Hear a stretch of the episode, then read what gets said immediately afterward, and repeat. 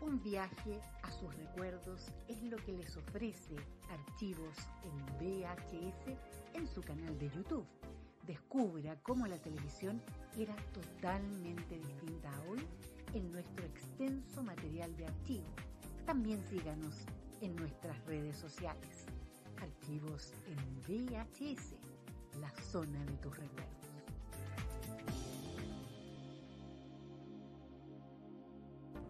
Miles de VHS con valioso material televisivo año a año se van a la basura. Usted no los vote, dónelos. Camarchivos recibe tus cintas con archivos de televisión abierta y cable, estelares, concursos, películas, comerciales, shows musicales, eventos deportivos, de todo. ¿Estás interesado? Dónelos, véndelos o permútalos en camarchivos.gmail.com. Camarchivos, porque lo bueno une.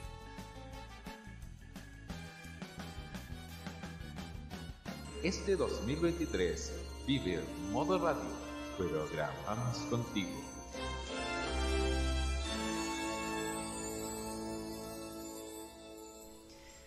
Mucho se ha juzgado al trap chileno, al movimiento urbano nacional, por incentivar la narcocultura y también por fomentar la violencia y la exaltación a las armas de fuego. Sin embargo, y a pesar de que varios intérpretes quieren derribar esos prejuicios, la actitud del pasado fin de semana de Chris MJ le hizo un flaco favor. El productor nortino Francisco Lincheo publicó en redes sociales una funa contra el cantante por una actitud déspota luego de una venta de entrada fracasada en un show en Iquique. La respuesta del cantante fue de mala manera y mostró en directo en Instagram Live un arma de fuego y amenazó en directo al productor, a vista y paciencia de sus seguidores. Debido a esto, la Fiscalía de Tarapacá abrió un proceso de investigación por ambos delitos en la mencionada transmisión. En tiempos donde los ánimos aún siguen sensibles por los últimos homicidios a manos del narco, cabe preguntarse, ¿vale la pena seguir fomentando a dichos personajes que, además de no tener talento alguno, solo destacan por polémicas? No cabe duda que ellos no se alejan para nada del mundo farandulero que a nosotros nos gusta criticar, y es que sus tácticas para sobresalir son muy similares. Amenazas, hostigamientos, peleas, portes de armas de fuego, acoso desde distintas formas y solamente ataques. Muchos de ellos gratuitos, por cierto. Sus intérpretes se defienden diciendo que no son así, que juzgar por sus actitudes es solo clasismo, como si fuese un tema de estrato social más que un cuestionamiento a cómo son como personas. Lo cierto es que cosas que ocurrieron la semana pasada dejan en claro que sus actitudes dejaron mucho que desear y que del mismo modo son todo lo que no queremos ser en el espectáculo chileno. Por cierto, es un pésimo timing de la cuarta nominarlo al Copihue de Oro justo después del mismo hecho, pues pareciera que más que eternados al artista urbano del año, son la lista de los más buscados del país. Soy Roberto Camaño y así abrimos la cajita. La televisión ha dado avances positivos. La presencia de Cristina Aguilera causó furor en la quinta. Se ha abierto a nuevas tendencias. La gran noticia, que es la promulgación de la denominada ley TEA. Y ha sumado mucha más audiencia. Un verdadero concierto privado en el frontis del Sheraton Miramar tuvieron las fanáticas de Tini. Sin embargo, existen siempre riesgos de retrocesos. Presenta de esta manera nuestra Jennifer López, Dani los que podría significar un grave perjuicio a lo que se ha avanzado en los medios. Un operativo policial entonces donde se encuentran armas y drogas en una casa tomada, en una casa tomada por extranjeros. Para lo malo, pero también para lo bueno, estamos acá. Y al igual que hace cuatro años, llega Roberto Caamaño directamente desde tvenserio.com junto a sus panelistas para dar inicio a la terapia mental de la entretención y la reflexión de los lunes en la noche. Sean bienvenidos a La Cajita en modoradio.cl. 9 y 34 minutos.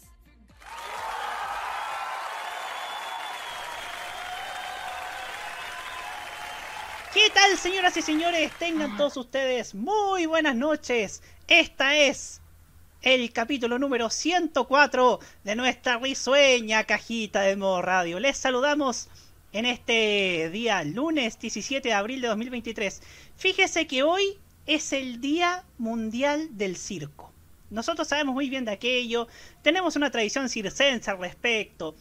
Hay circos buenos como el Panamericano, los Tachuelas, las Águilas Humanas, Pastelitos, pero tenemos otros circos malos, ustedes ya lo saben, los programas faranduleros, aquello que está en Valpito, que nos da mucha vergüenza ajena, así que toda la buena, la buena comunidad circense, nuestros más extensivos saludos, así que saludos a nuestro querido circo chileno. Así que mientras dicen que mientras existan niños, el circo será eterno, decía el Tony Calúa, si, si mal no recuerdo, ¿no? Frase final del Circo de las Montini. Frase final del Circo de las Montini. Frase final del Circo de las Montini cuando terminó la novela el 2002. que fue la, tal vez la primera novela en hablar del mundo circense nacional. Y creo que sí.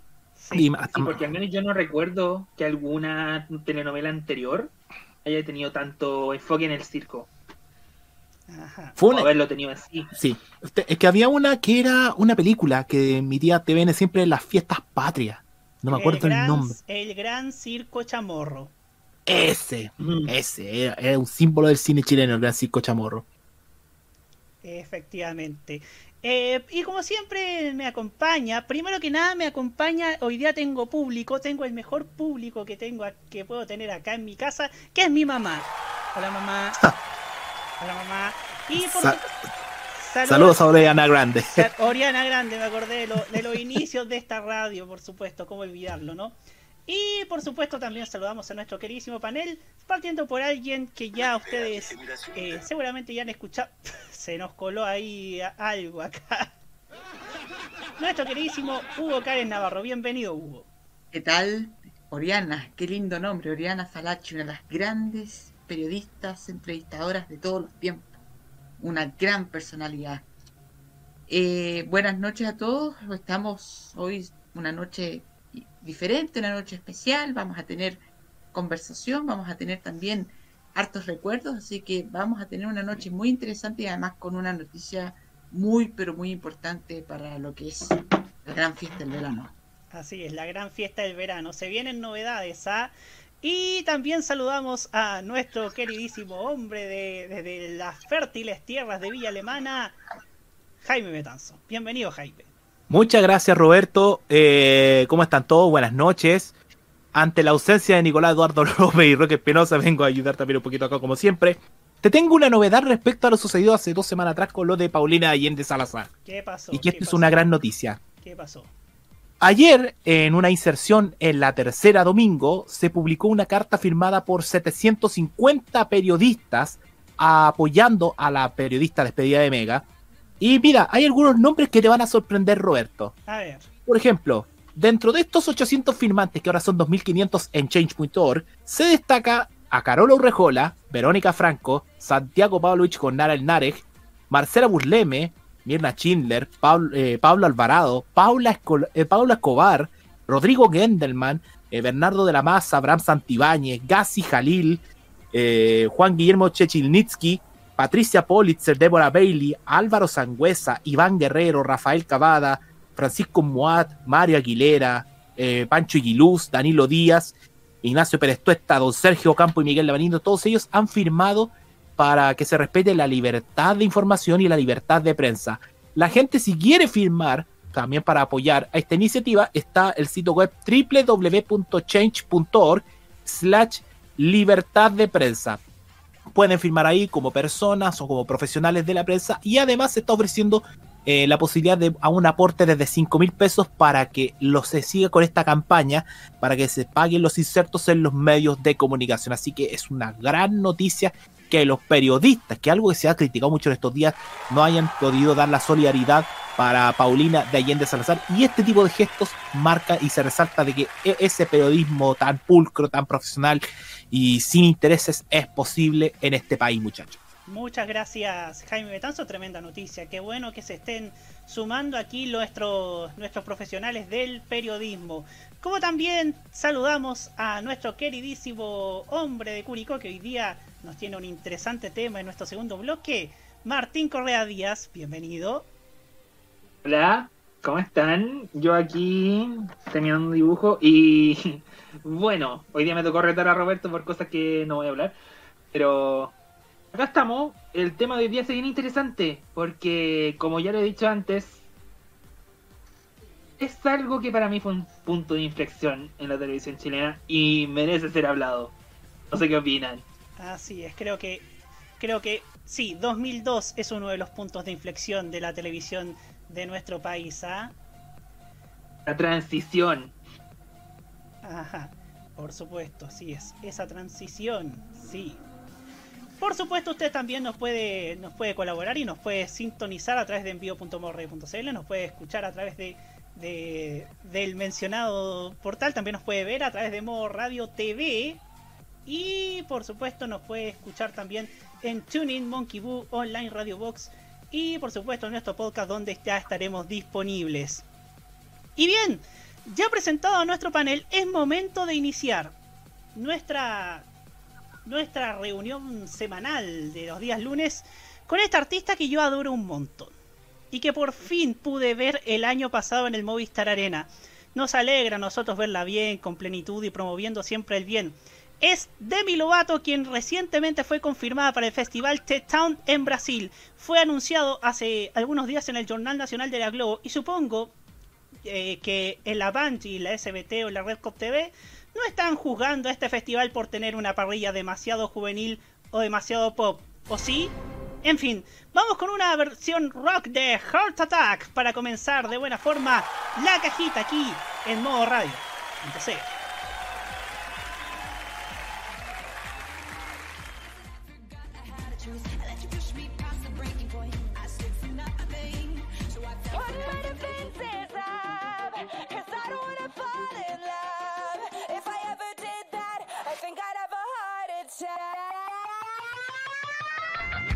Never put my love out on the line. Never said yes to the right guy.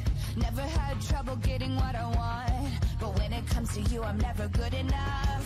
When I don't care, I can play him like a Ken doll. Won't wash my hair, then make bounce like a basketball.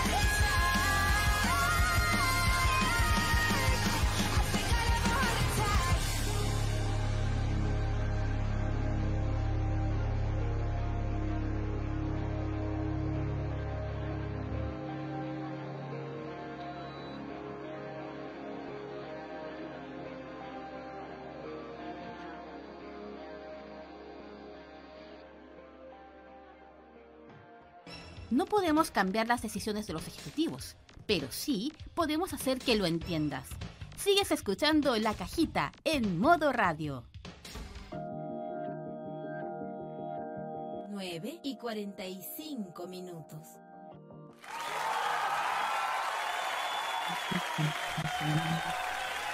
Así es. Ya continuamos aquí en la cajita a través de modoradio.cl. Aquí Heriberto. Heriberto. en fin. Em, continuamos en esta. en este espacio, en esta. en este lugar. Y vamos a ir con sin duda el, la noticia que marcó la semana pasada, lo que significa lo- el Festival de Viña y también este cambio de timón, como se dice aquí.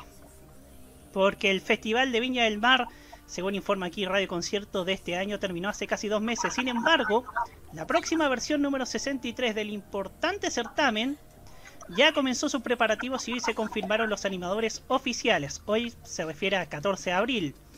María Luisa Godoy y Francisco Saavedra. De esta manera, los rostros de TVN, Canal 13 y Radio Pudahuel liderarán el evento en su emisión de 2024 desde la Quinta Vergara. Aquí dice solamente TVN, señores de Radio Concierto, o mejor dicho, señores de Iberoamericana. Aquí- ¿Qué estarán pensando? No sé, no sé qué estarán pensando, pero bueno. Uno se encuentra cada cosa en esta, en este, te- en este tema de las redacciones, ¿no? Godoy continuará así en el escenario en que ha estado en las últimas tres versiones, mientras que Saavedra debutará en este luego de una carrera de más de 20 años en el mundo de las comunicaciones. Programas como Alfombra Roja, Lugares que hablan, Contra Viento y Marea, Socios de la Parrilla y Te Paso a Buscar, entre otros, forman parte de los espacios que ha hecho Saavedra y que lo han convertido en uno de los animadores más queridos y populares de la televisión chilena. Además ya cuenta con experiencia en festivales televisados, liderando versiones del Festival de Dichato y del Festival de las Condes, algo no menor, porque a diferencia de otros que no han tenido experiencia, eh, acá sí la hay, o sea, eh, Pancho Saavedra ha tenido eh, experiencia en otros festivales y tiene también una fanática bastante, bastante fiel. El nuevo animador comenta al respecto. Me toca asumir un desafío muy grande como animador del Festival de Viña del Mar 2024 y lo haré como en todos mis proyectos. Es decir, poniendo el corazón al servicio de un equipo de mi compañera Mari Godoy y del público. Sé lo que significa Viña para todos los chilenos y me prepararé más que fuerte, más fuerte que nunca, perdón, para llevar la alegría, las emociones y la fiesta que siempre ha entregado este hermoso festival a toda Latinoamérica. Señores, el que tenga ruido ambiente, por favor, muteese, por favor. Martín, eh, Martín. Muteate, muteese, Martín, por favor, en uno- unos, unos minutitos nada más. Él se unirá a María Luisa Godoy, quien posee una vasta trayectoria en televisión animando programas variados. Además ha animado festivales relevantes como Olmue, Talque y. El de Viña del Mar lo anima desde 2019 y lo hizo hasta este año con Martín Cárcamo. Por su parte, Godoy valoró la llegada de Saavedra. Estoy muy feliz de tener nuevamente la oportunidad de conducir el Festival de Viña del Mar. Han sido tres años de gran aprendizaje y experiencia y agradezco a TVN por la confianza para este cuarto año. Será un honor para mí compartir el escenario con el gran talento, simpatía y cariño de Francisco Saavedra. Pero también aprovechó de enviarle un mensaje a su ex compañero y quiero enviar un mensaje muy especial de gratitud a mi gran compañero y amigo Martín Cárcamo. Gracias por tu amistad, lealtad, enorme profesionalismo y sobre todo tu gra sobre todos, sobre todos, señores de Radio Concierto. Parece que parece que en Iberoamericana no solamente perdieron perdieron repetidores en regiones, sino que capacidad de redacción y de gramática y sobre todo tu gran humanidad todos. ¿Sabes ¿Cuál es el té de la Teletón? Exacto, este supremos. Espero y estoy segura que volveremos a encontrarnos muchas veces, sostuvo. Pues bien, qué decir, Pancho Saavedra, digámoslo, eh, como bien dice esta nota de Radio Concierto, sí tiene bastante recorrido animando festivales, pero no solo animando festivales, sino que conduciendo programas. Él condujo lugares que hablan, conduce durante varios años lugares que hablan, pero también ha estado al mando de un estelar que a mí me encanta, como lo es Socios de la Parrilla, que inició, cierto, en el mundo del streaming y que pasó al, a la televisión lineal en Canal 13 con gran éxito. O sea, es un, es un estelar liviano, entretenido, un, estelar con poco presupuesto pero con gran corazón. Siempre, yo siempre digo la, la doctrina de Pipiripao que son programas hechos con poco presupuesto pero con mucho corazón. Y creo que Socio de la Parrilla es esto, como su spin-off que es Socios por el Mundo, que, que hasta ahora se emite con gran éxito.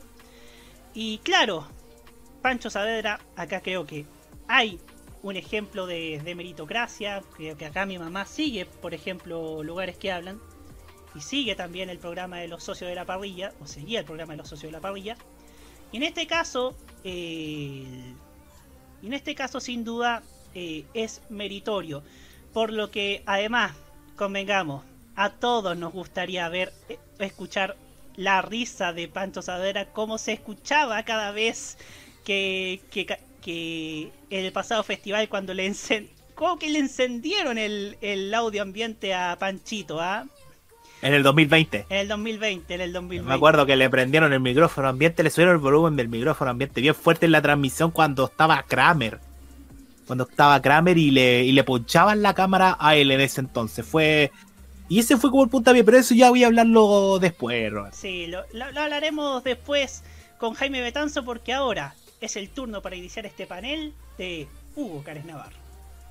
Bueno, eh, es una noticia importante la que se entregó la semana pasada porque primero que todo se lamenta la pérdida de Martín Cárcamo en el festival, ya pues es un profesional connotado y un profesional que hizo bastante bien la pega con la María Luisa Godoy.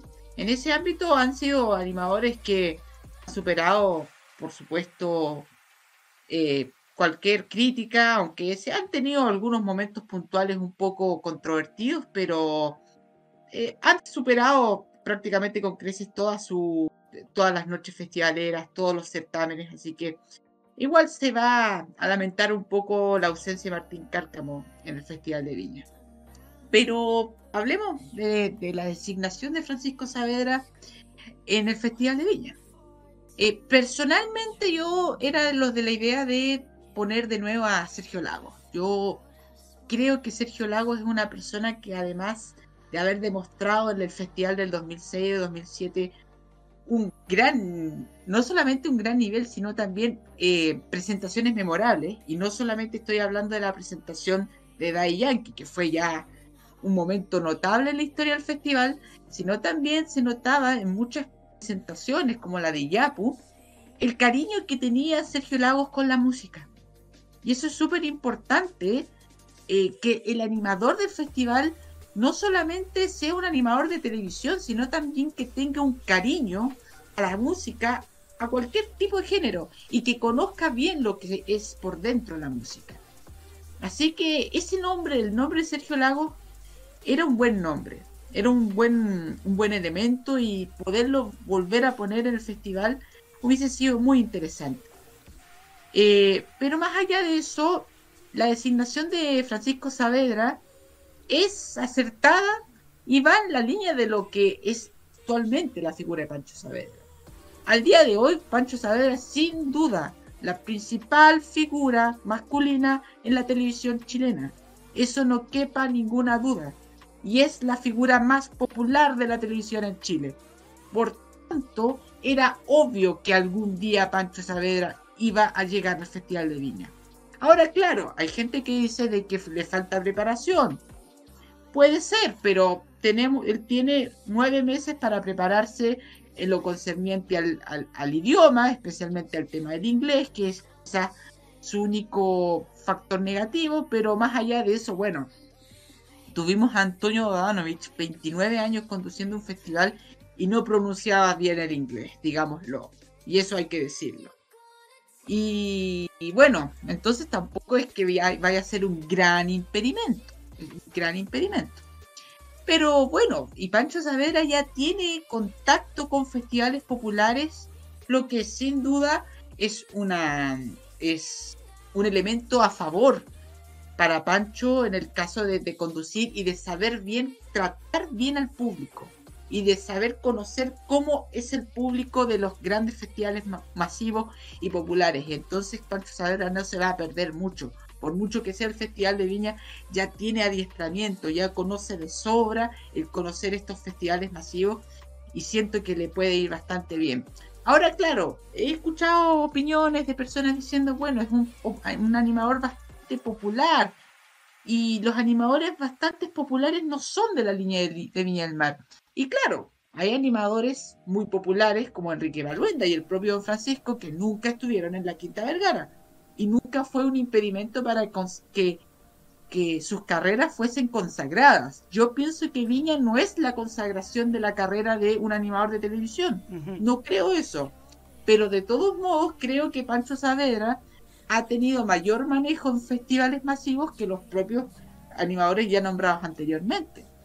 Entonces, creo yo que la nominación de Pancho Saavedra es positiva porque además se aprovecha que está en el momento, no sé si digo totalmente en el momento de mayor pick, creo que eso fue hace un par de años atrás, 2019 especialmente, pero no estamos hablando de un animador en decadencia, sino todo lo contrario. Aún tiene dos o tres programas muy, muy vistos y que ha podido también eh, apelar mucho también en redes sociales, no solamente con su cuenta de Instagram, sino lo que fue Socios de la Parrilla antes de ser pasado por Canal 13, sino como un web show y que le fue muy bien. Y ese fue justamente eh, ese fue justamente el antecedente para que Socios de la Parrilla fuese a la televisión abierta.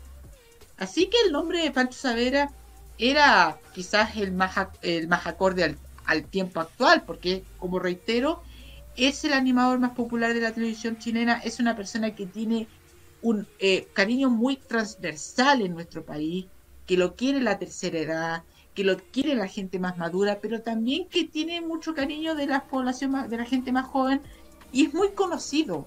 Eso también es muy importante. Pancho Savera es muy conocido, lo conoce todo el mundo. No es una persona que, que haya salido así de la nada, no.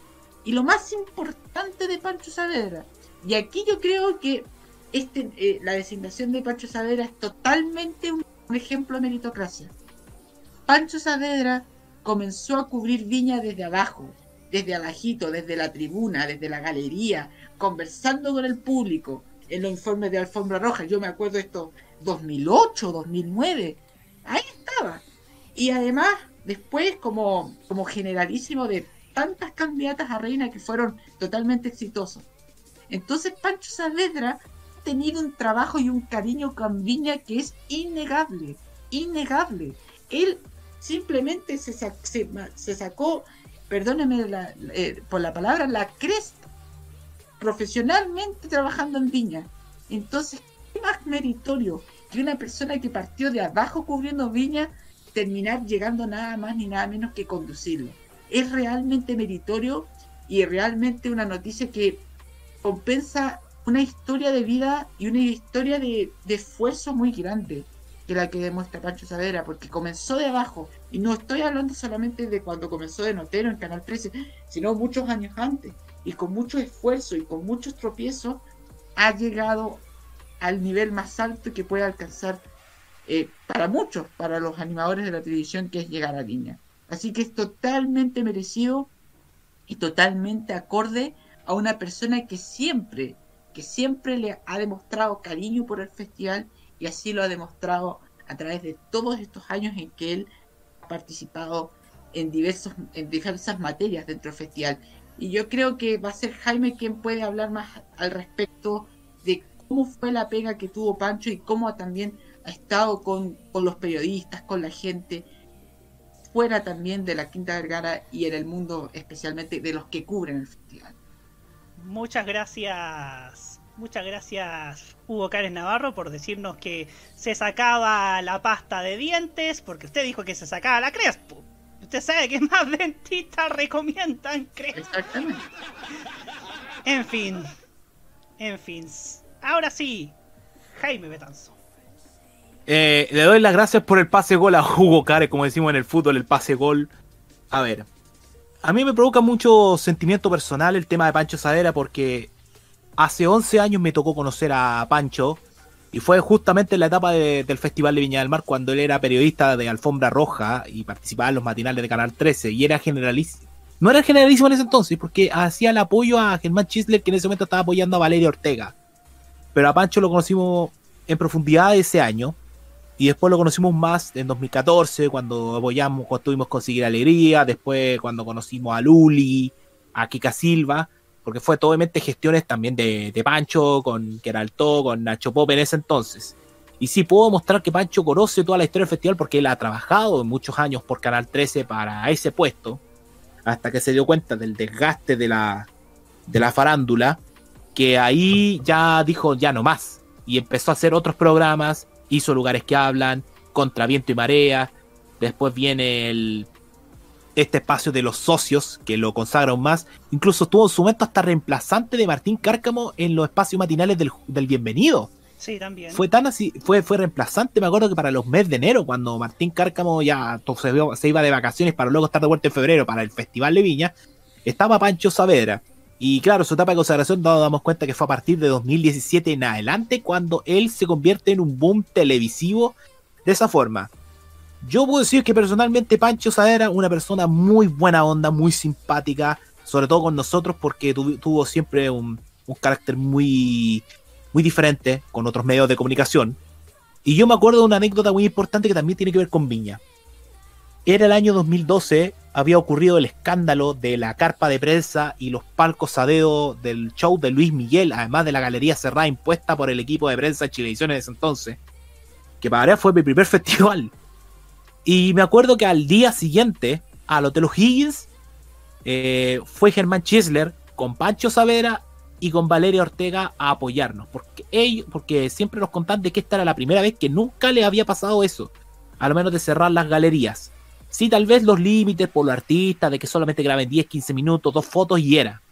Pero que nunca que cerraran la galería para sacar nota a todos los medios de comunicación parecía ya mucho. Y de los primeros estuvo siempre siempre Pancho Sadera. Después mantuvimos el contacto, afortunadamente nos encontrábamos con él en la Teletón, tanto en el teatro, en el Estadio Nacional y después nuevamente en febrero en el Festival de Viña. Yendo al ámbito más profesional, la designación de Pancho Savera, sin duda que cuando uno ve que Martín Cárcamo ya no podía seguir, era visible que él siempre era la primera opción. A ver, me permito decir quién es la primera figura masculina en la televisión. Es un gran debate, porque tú tienes a Martín Cárcamo, tienes a Pancho Saavedra, Tienes a Eduardo Fuente, incluso que yo creo que ha subido más como la espuma este año en su aparición por TVN. Y aparece Julian Elfenbein y Jean-Philippe Cretón. Pero nadie puede decir que por carisma, por empatía y por lo que significa ser de, pueblo, porque él, no es de Santiago, sino que es de Curicó, de una de las provincias al centro-sur de Chile, es Pancho Savera, por lo que él genera como, como hombre digamos a lugares que hablan, por la producción que hace con socios, porque cuando tú dices que no tienen, que tienen poco presupuesto, yo digo que sí tienen presupuesto, pero es un presupuesto ajustado porque partió como web show, me acuerdo, en, el Instagram. En la pandemia, de hecho. En la pandemia con, con Kramer, con Zabaleta, con Ruminot, y lo transforman en los socios de la parrilla, lo transforman en los socios por el mundo, que es ahora lo que lo tienen consagrado más y que es lo que hace que se conecte cada jueves a su, a su Instagram, lo hace con un éxito y va a tener una gran tarea. A ver, nunca hay que subestimar a este tipo de animadores dentro de un evento grande. ¿Y por qué? Porque ellos ya vienen con tiraje. Hizo Las Condes, hizo Dichato, conocen lo que él hace cada, hacía cada año la fiesta de la vendimia, que es la mayor fiesta eh, cultural de la cultura vitivinícola en, la, en Curicó durante fines de marzo y siempre él estaba a cargo. Si hay uno, si, ¿cómo era siempre el organigrama? Era la noche curigana la hacían animadores locales y las otras dos jornadas la hacía Pancho Savera con diferentes animadores. Por ejemplo, una vez tuvo Diana Boloco, la otra vez Karen Bader, otra vez se fue Mario Elisa Godoy y otra vez se fue Valerio Ortega. Se iba rotando y Pancho Savera siempre todos decían, es un tipo muy amable, muy cercano con todos, hasta con sus compañeros, muy respetuoso. Por lo tanto, no se puede subestimar eso. Que ahora la preparación es muy diferente, eh, tal vez preparación por un evento grande sí la tiene que tener en nueve meses Porque para prepararse para nueve meses, obviamente inculca literatura, guiones, trabajo psicológico, porque es un trabajo psicológico también estar arriba del Festival de Viña del Mar. Todos lo saben, desde Bodanovich, Montaner, este Sergio Lagos, el propio Felipe Camiroaga, el Rafa Araneda y el propio Martín saben que esto también requiere un, un, trabajo, un trabajo bastante grande en lo psicológico y en lo anímico. Porque a partir de este momento tú vas a estar ya más acotado de tu familia, vas a tener que viajar seguidamente a Viña del Mar, a reuniones con la gente de los canales de televisión, después en febrero juntarte con la alcaldesa porque ya, te, ya pasas a ser el rostro principal de este certamen, por lo tanto ya adquiere otro estatus. Eh, pero tampoco quiero quitar el mérito de que este año Martín Cárcamo tuvo un gran festival. La verdad, no se notó los dos años de pausa del festival para él. De verdad ha hecho un gran trabajo y me saco el sombrero ante Martín Cárcamo que ya tiene arrastre con la gente. Lo mismo para María Luisa Godoy, yo creo que los dos hicieron un gran trabajo y la Mari también sabe, sabe muy bien dónde estuvo y lo hizo con una muy buena energía que no se notó tal vez los primeros dos años por ser obviamente principiante en este tipo de eventos, pero Viña del Mar, Viña del Mar eh, quedó justo para ella, así que quiero ver cómo va a ser el trabajo con Pancho durante estos meses porque de verdad él va a tener mucho tiempo para esto y ver qué es lo que depara para 2024 el Festival de Viña del Mar ante todo lo sucedido, sobre todo en los ámbitos de prensa y de organización, que va a ser tal vez el trabajo más pesado que van a tener los canales de televisión con la alcaldía de Macarena Ribamonti. Así que eso nomás por mi parte es lo que creo. Hay alta expectativa ya por lo que pueda hacer Pancho Savera. Y quisiera dar un. decir algo que a veces no hay que responderle a, la, termocefalía de la gente en redes sociales. Hay que calmarse, Pancho, especialmente porque yo lo he visto responder mucho a gente que tal vez no tiene ni... A ver, ¿cómo puedo decir esta palabra? No tiene ni puta idea de lo que pasa con él. Tantas críticas. Y él tiene que salir a responder. No siempre se responde a ese tipo de críticas. Si mejor se guarda silencio y se, y se sigue trabajando, porque esa es la mejor clave del éxito. O más bien esperas un poco que te calmes y haces como la Yamila Reina respondiéndole a Raquel Argandoña en Instagram, que creo que es por ejemplo, Por ejemplo, pero creo que en sí hay mucho merecimiento y tal como dice Hugo, hay parte de meritocracia en esto de, de Pancho Savera, primero que todo, por liderazgo dentro del canal y por sobre todo por tener mucho arrastre con, con el público. Eso nomás, Roberto. Muchas gracias. Eh, Jaime Betanzo. No sé si el hombre que juega de local en este, en este lugar, en este, porque él es de la tierra de Pancho Saavedra, Martín Correa Díaz, no sé si quieres dar tu opinión al respecto. Ok. listo para tirar veneno. Ok, no. lo, veo lo veo tomando Pero bueno. Vainilla late para ser más exactos. Pero bueno, eh, yo considero que sí, esto es un gran paso para Pancho Savera, la verdad. Porque él, digámoslo con todas sus letras, es uno de los rostros más fuertes de la televisión chilena en general en la actualidad. Y honestamente, yo encuentro que es un gran paso, un gran paso para él, para su carrera. Especialmente porque, como ustedes dijeron, él tiene arrastre, ya tiene al, a los televidentes en la bolsa porque es uno de los rostros, además de los más fuertes de la actualidad, es de los más queridos. Con, sus con los programas que ha hecho les va súper bien en rating, en comentarios también en redes sociales. Y la gente, y la gente lo quiere. La gente le tiene mucho cariño.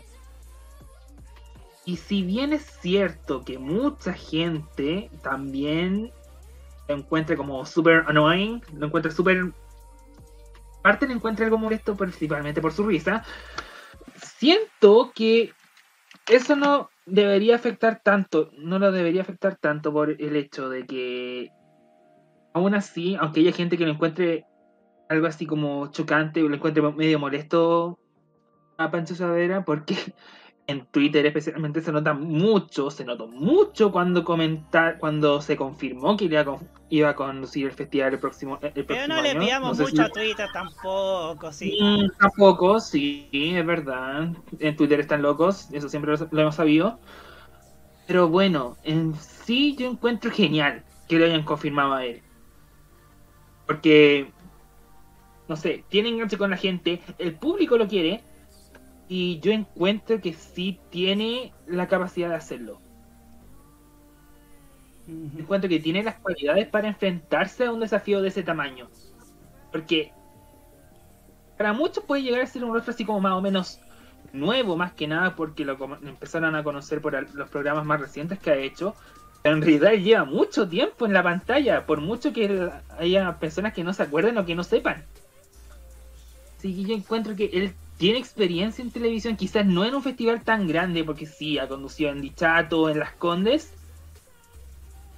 pero tiene, pero tiene, pero tiene experiencia, tanto en TV normal como en eventos de más envergadura. Así que yo encuentro que fue una buena decisión que lo eligieran. Encuentro que lo puede hacer bien, así que solo queda esperar hasta el próximo año a ver cómo se desenvuelve y ojalá salga todo bien y desde acá le deseamos el mayor del éxito. Así es. Eso sería, Roberto, por mi parte. el mejor de los éxitos a Pancho Saavedra en este máximo desafío que tendrá conduciendo el Festival de Viña. Y por supuesto saludamos a nuestro panel que, que hoy día, como cada semana, nos, nos acompaña. Rubén Ignacio Araneda Manríquez, el Guerrero Solitario, Luchito Sama, Dio MTP, Super VHS Music, Michael Manquecoy, César Andrade y bueno, dentro de los comentarios que hemos recibido, bueno, nos dice Rubén Ignacio Araneda Manríquez, Pancho Saavedra no es santo de mi devoción, pero era tiempo para poner a dos mujeres en la animación. Lo conversé con mi mamá en el caso de Soledad Oneto. El Guerrero Solitario y pensar que Pancho Saavedra antes de estar en Canal 13 fue el señor cine en Chilevisión en el 2001 y también en uno de los hipnotizados por Tony Camo en una vez más. Cuando, cuando era adolescente en ese entonces, te digo año 93, 94. así. Lo de Tony Camo no lo sabía. Eso no lo sabía, pero sí lo, del señor Cine. Eso sí me acordaba. Yo me acordé lo de Tony Camo porque lo repasaron en, en el pasado de famosos de Alfombra Roja, año 2009, 2010, y ahí apareció Pancho Savera hipnotizado por Tony Camo en un, una vez más, el programa de Raúl Mata, que tenía ese entonces en, el 13. Sí, o sea. Ah. Y además lo repetían a cada rato en, el mismo Alfombra Roja, o sea. Para molestarlo, para molestarlo. Sí, era bueno Alfombra Roja hasta que llegó ese catombe del 2011. En fin. Super VHS Music nos dice, Pancho Saavedra, tu éxito después de lugares que hablan y Canal 13 lo agradece. Las abuelitas lo quieren y le, dan, y le regalan cazuela. César Andrade, creo que a Pancho Saavedra le irá bien en Viña 2024. En un comienzo lugares que hablan era una sección del matinal Bienvenidos y luego pasó a ser programa propio. Es correcto eso. A ver, creo que la historia es esta hubo un programa, ahora hay por 2012, 2011, 2012, que se llamaba La Gran Capital, que lo conducía, eh, ¿cómo se llamaba este que era manager de Gustavo, Gustavo Sánchez. Gustavo, Sánchez, que en paz descanse. Muchas gracias, que en paz descanse. él conducía La Gran Capital y se considera ese programa como la germinación de lugares que hablan. Que después Así es. con Pancho Savera, que era un programa que era humilde, era un programa más del entonces asado de reportajes, hasta que el éxito el rating comenzó a subir, el programa fue tan exitoso que lo pasaron a la noche y eso también motivó a que Pancho Savera tuviese esa llegada con la gallá, como se le dice, con la gente ahí de a pie, ¿no? Y además como él, él, es un hombre de también de gallá, de campo, porque conté la yo te conté la historia de del origen de Pancho con una familia con una carnicería en Curicó, tal vez es la carnicería más importante allá, pero sí habla de la personalidad que él tiene con, la gente. Y antes de que llegara Pacho Sara estuvo hasta Lucía López haciendo ese espacio, me acuerdo. Sí, sí, claro, era un programa, era un programa bastante rotativo en cuanto, en cuanto a conductores. César Andrade nos dice, hay que considerar que el 2024 será el último año de la licitación de Canal 13, TVN y Star Plus. El, 2004, el 2024 se convoca a licitación. Y nos, nos, dice, Biblioteca MTP, Dios quiera que TV y Canal 13 retengan Viña considerando lo es que se pusieron los otros canales durante este festival. Como los, lo sé, lo hemos, lo hemos dado bomba a los canales que criticaron Viña 2023, sobre todo a TV Más. ¿ah? Oye. Bueno, pero ¿qué podemos pedir a TV Más si es un canal que no tiene que pesa menos que una bolsa de supermercado en los 90? no pidamos mucho también. Tienen, al, tienen al rabino comentando de televisión. Que, que recordemos, el rabino se terminó fugando el país en su momento. Estamos mal a veces, ¿eh? pienso. Biblioteca PTP. Y que Pancho Sadera le vaya súper bien. Y le irá bien porque tiene mucho respaldo popular. César Andrade nos pregunta, ¿qué pasaría si el 2024 sean otros canales quienes se queden con la licitación? Yo creo que el 2025 veo a otros canales los que van a transmitir. ¿Pero qué canales? Abro hilo, dice Biblioteca MTP. Mega, que estaba pagando repetidoras en regiones, lo veo imposible porque sigue pegado en su pasado que ya no vende tanto. No solamente en su pasado, siguen pegados en pegarle al gobierno. Y en la política, y en la política, si, la línea editorial de Mega se politizó como el Canal 3 en 2020 y quién sabe si termina igual, ¿no? Puede terminar igual. Puede terminar igual. la vuelta de la vida, la vuelta de la vida, pero igual se defiende con el tema de las teleseries. Sí. Ese es el tema. El área progre del Mega, como decimos nosotros. el área, pro, el área progre del Mega. quizás lo. Al menos. Al menos tienen área dramática, no como el Mega, en el, eh, no como el 13 del 2020. mm, series son lo único que salvan. Sí. Desde hace mucho tiempo el Mega. Hasta las más pencas son mejor que el resto de la programación. Digámoslo, digámoslo como, como es. Digámoslo como es. que MTP, Chilevisión puede ser, pero como por cómo trataron el festival, quieren volver a un festival para las SOA. Siguiente. No creo tanto, aquí discrepo, porque si en el caso de que Chilevisión llegase al festival, tienen la anuencia de Paramount. Además que una cosa, lo del festival de SOAS tiene que ver mucho con también el diseño político, porque recordemos, ¿quién estaba al mando de la ciudad jardín en esa época? Virginia Reginato Bozo. Ya, po. Y ella, ¿qué, qué, lo que quiera, lo que quería? Lo que querían las amigas de la Junta de Vecinos. Que Miguel Bosé, que Marco Antonio Solí, que no sé, ¿qué otro artista más era los que invitaba más seguido a Viña? Luis Fonsi. Bueno, Luis Fonsi el 2018 fue porque estaba en la ola con el despacito y échame la culpa. Pero siempre los mismos, que que, el, que Miguel Bosé, que Marco Antonio Solí, esa, clase de artistas, pues, pero se notó el cambio mucho este año con, con el Festival de Macarena Ribamonte, que fue un festival demasiado joven, pero falta todavía ese equilibrio justo y necesario para esa generación del medio. Lo que diría, lo que podemos decir, la generación del jamón del sándwich, en ese sentido. El jamón del sándwich y no otro jamón, ¿no?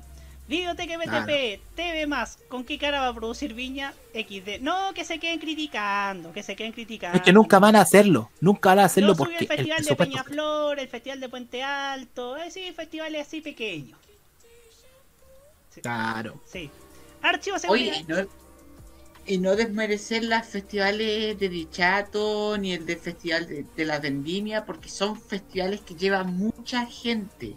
Y lo más importante en un festival es la masividad y controlar a grandes cantidades de personas, incluso más que Viña. Ajá, efectivamente. Dicen que dicen que Olmuesla también es la es, la antesala de, de Viña. ¿eh? Bueno, sí es verdad. Me acuerdo que en la época de TVN los de Chilevisión iban a sondear en Olmuesla qué artista llevar para el año siguiente. Pasó con Felipe Abello, con Cami Gallardo, que los fueron en el 2018 a Olmuesla y ya el 2019 estaban en Viña del Mar, me acuerdo. Ajá. Y también nos dice, archivos en VHS, ayer un falso hipnotizado de Tony y luego un señor cine con smoking y hoy se quedó con el Festival de Viña. Super VHS Music. Obvio que a Pancho Saavedra lo quieren gracias al pueblo por su experiencia en su éxito en los programas de Canal 13. Archivos en VHS, prefiero que Viña vuelva por Televisión. Y nos dice la que nunca pudo traer la Virginia, la Shakira. Bueno, las mujeres no lloran, las mujeres facturan. Y Virginia Reginato Bozo sabe mucho de factura.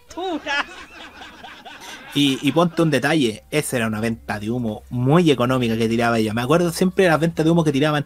¿Te acuerdas de hace unos años atrás que quería siempre traer a Bruno Mars y a Rihanna?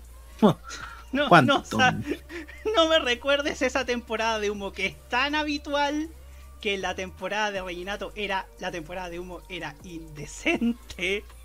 Era terrible, era terrible. Yo dije, pero ¿por qué? No pongan expectativas tan altas si eso no van a llegar nunca, si van a llegar tal vez 15 o 20 años después a Viña del Mar, pero nunca le pongan tanto tampoco. Ah, pero digamos que el Festival de Viña siempre ha sido parte humo, Festival de humo desde los años 70. Pues. Eh, gracias a las revistas de papel, me acuerdo yo una revista de Nicolás Eduardo López, una vea, que hablaba de otros artistas para el festival de ese año y cómo surgió la llegada de otro, de Rafael el 82. Y era porque querían traerse a Sandro para ese año. Nunca pasó. Nunca pudieron traer a Sandro. Se cayó la, se cayó el contrato. nunca más volvió. Sí.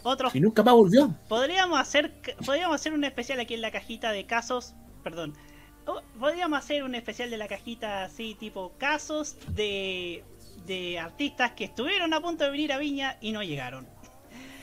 Rubén Ignacio Araneda Manríquez dice, pero innovó con bandas como Yamiroquai en el caso de Chilevisión, Jaime Roberto. Pero, un detalle. Vimos más al público que a Yamiroquai, ¿ya? Es verdad. Hasta en la carta de prensa vimos más al público que a Yamiroquai en Viña del Mar. Saludos a Alex Hernández. que, Saludos, está trabajando, que está, entre Megavisión y la, y la asesoría del Festival de Viña, porque todavía está metido en el festival, pero como asesor de, la dirección televisiva. Pero por lo menos la dirección televisiva este año, debo decirlo, ha sido bastante buena. Mi reconocimiento al equipo de, de sí, Sí, pues, y, en el próximo bloque vamos a hablar de, de don Alex Hernández, ¿cierto? ¿Cierto, Martín? Y cuando no lo odiábamos tanto. cuando no lo odiábamos tanto. O sea, igual yo lo odiaba ya en esa época.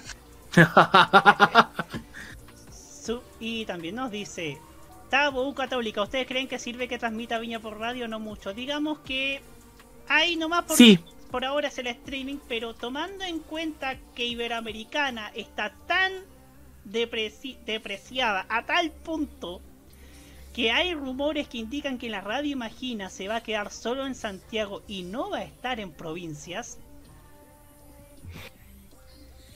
O sea, en todo caso, digamos que no hay que santificar tanto Iberoamericana, no es el, no es el único conglomerado radial que existe en el país. Eh, eh, dijiste Iberoamericana, pero si eso ya es viejo, acuérdate cómo se llama ahora. Prisa Radio. Prisa Radio. Ahora los lo, la herencia de Jesús Polanco y el señor Cebrián en España. Sí, y el señor Cebrián que que de hecho va a traer la redacción eh, del, una redacción del país a Chile. Digamos que algo bueno tiene los señores de prisa, ¿no? Sí, bastante. No se puede quitar el, gran trabajo del país, que además fue el primer diario en español en, la democracia española desde el año, desde la muerte de Franco. Mm. Eso sí, yo creo que no se puede obviar. Ajá. Así es, Super VHS Music. Probablemente los próximos artistas serán más argentinos traperos y menos artistas de categoría mundial como lo fue con Viña 2023. No, no creo. No, no creo. Es que ¿qué otro artista de trap tú tenías en Argentina? Una perra sorprendente, curvilínea. Es que ellas, es que, es que sabes que por Nati Peluso voy a dar un debate que yo lo voy a dejar para otro programa. Yo creo que Nati Peluso no es solo trap, tiene algo más. Tiene una línea pop, tiene una línea urbana. Es una mujer que para mí va, va a trascender más del género urbano. Y además que otro artista urbano argentino que si nadie conoce en Chile al Duki ya elegante, es el gran problema. el Duki solo se sabe que es pareja de Emilia, que vino este año. Emilia Méndez, eh, que estuvo este año en Viña del Mar. Claro. Duki y elegante igual son conocidos en ciertos en cierto espacio etario, sí. Pero ojo, creo, ojo, ojo, ojo, algo muy importante con el tema de la música urbana en el Festival del 2024 ojo con el tema vinculado a Cris MJ, porque eso puede generar una bola de nieve respecto de la valorización pública de lo que puede ser la música urbana. Ojo con eso y lo que puede ocurrir. Efectivamente, y más con las polémicas que tuvo este año la actuación de Polimar West Coast, gracias a los invitados, ¿no? Pero ¿saben qué? Yo creo que si hay una Argentina que merece volver al Festival de Viña, hay una sola. Y como dijo el, candidato que volvió al Palacio de Planalto este año, Fasuele. Fasuele. Pues bien, nos vamos a la música. Es aquella que lanzó un disco esta semana, ¿cierto? Hace unos pocos días. Sí. Sí. Que se peguen, que se peguen la cachadita. Evocando a los 2000, ¿ah? Lo que viene después. Fasuele, Fasuele. En fin, nos vamos a la música y nos vamos con, hablando de festivales. Voy a, darme un lujo ya que, ya que no está acá Nicolás Eduardo López porque está descansando después de un largo viaje. Le mandamos un cariñoso saludo. Y Pero está atento, debe estar escuchando. Debe estar escuchando y por lo mismo, porque debe estar escuchando. Voy a, voy a tocar esta canción que desde que la escuché por primera vez en una intro de San Remo que nos hizo ver, creo que no la he parado de escuchar. Es una canción maravillosa del que fue parte de la intro del Festival de San Remo de 1986. Hablamos de Loretta Gocci. Para quienes no saben quién es Loretta Gocci, es la cantante original de la maldita primavera de Yuri. Así que, sí. así que ella, es, ella es la primera. Exija la original, no acepte imitaciones, como decimos en el modo italiano que se emite todos los viernes a las 21.30 en modo radio.cl. ¿ah? Y, y por supuesto, escuchamos esta maravillosa canción, bella, tremenda, que se llama Io Nachero. Y ya seguimos aquí en la cajita para hablar acerca de lo que fue el año 2002. Ya volvemos. Woo!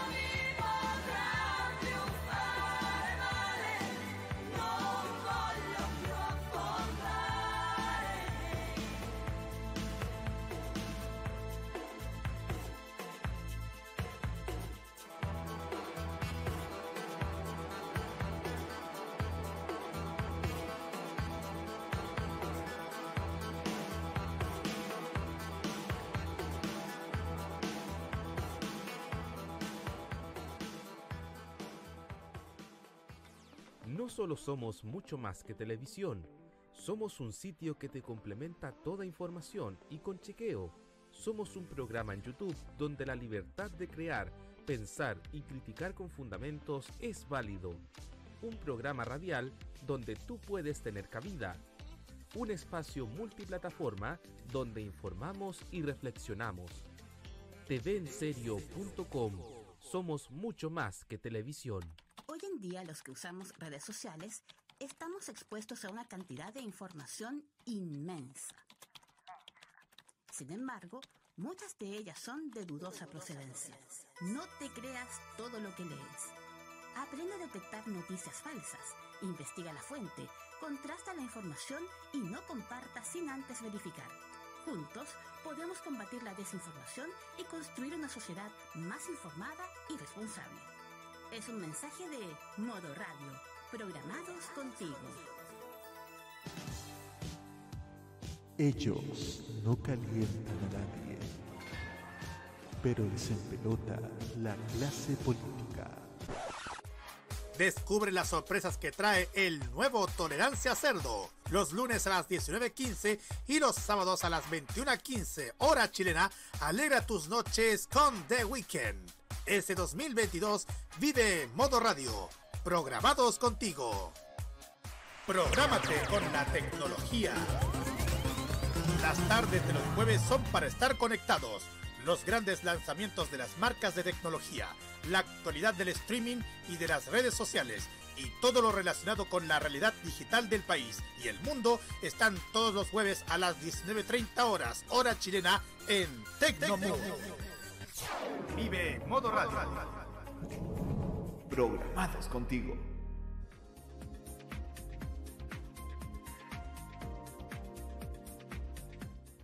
Un viaje a sus recuerdos es lo que les ofrece archivos en VHS en su canal de YouTube. Descubra cómo la televisión era totalmente distinta a hoy en nuestro extenso material de archivo. También síganos en nuestras redes sociales. Archivos en VHS, la zona de tus recuerdos.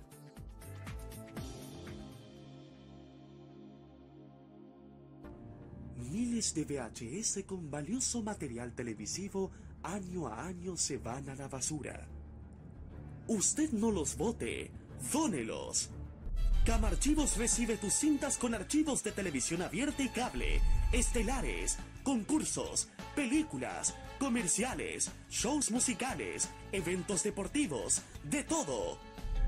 ¿Estás interesado? Dónelos, véndelos o permútalos en camarchivos.com. Camarchivos, porque lo bueno une.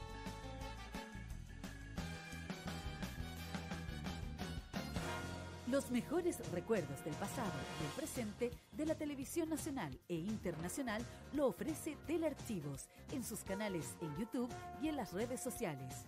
Transpórtate a los recuerdos que dejaron en la memoria colectiva en Telearchivos Retro. Conozca cómo ha sido el presente durante los últimos años en Telearchivos Moderno y revisa los mejores archivos en imágenes a través de nuestras redes sociales en Facebook e Instagram. Déjanos tu comentario en nuestro extenso material de archivo, que cada día crece más y más gracias a nuestros constantes archivos. Entra y suscríbete en youtube.com, dale like en nuestras redes sociales y disfruta de estos grandes recuerdos. Telearchivos, rescatando el pasado y el presente de nuestras vidas. La información tecnológica y de los videojuegos lo puedes encontrar en nuestra web www.modoradio.cl. Vive conectado este 2022 junto a Modo Radio. Programados contigo. Nos interesa el espectáculo, el buen espectáculo. La cajita te acompaña cada lunes en modoradio.cl.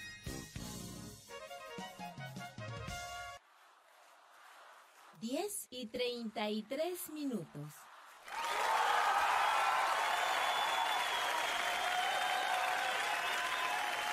Continuamos aquí en la cajita a través de modoradio.cl y, y por supuesto hoy día nos tiene preparado Martín Correa Díaz una interesante exposición sobre ese año tan perverso pero también fascinante de investigar como lo fue el año 2002. Así que, Martín, los micrófonos son suyos. Ok, Muchas gracias Roberto por la introducción y bueno, no voy a hacer una introducción tan larga, sino que quiero que pasemos directamente al tema. Primero, siento que el 2002 fue un año de inflexión para muchas cosas, no solo para la televisión, pero en sí la televisión chilena vivió un tiempo en que técnicamente estábamos viendo una transición hacia el nuevo milenio. En realidad yo siento que periodo de transición. Empezó literalmente en 98 y 99 para culminar el 2002 y el 2002 el 2002 perdón uff, fue un año de locos. Realmente por la gran por el gran contraste había entre dos de las cadenas de televisión más grandes de nuestro país TVN y Canal 13 mientras que TVN estaba divando literalmente porque sus espacios tenían muchísimo rating la gente los veía y para qué hablar de o más una de las cosas más recordadas de esa época que fueran las telenovelas. Venían del éxito de Pampa, Ilusión y Amores de Mercado. La primera considerada la mejor telenovela chilena de la historia y la segunda y la segunda una de las más vistas, si no a decir que la más vista en la era del People Meter al menos. Y siguieron con ese éxito primer semestre con la icónica telenovela el ciclo de las Mantini, que hasta el día de hoy se recuerda, sus reposiciones han obtenido muy buen rating y en YouTube es una de las más vistas, tanto en YouTube como en TVN Play.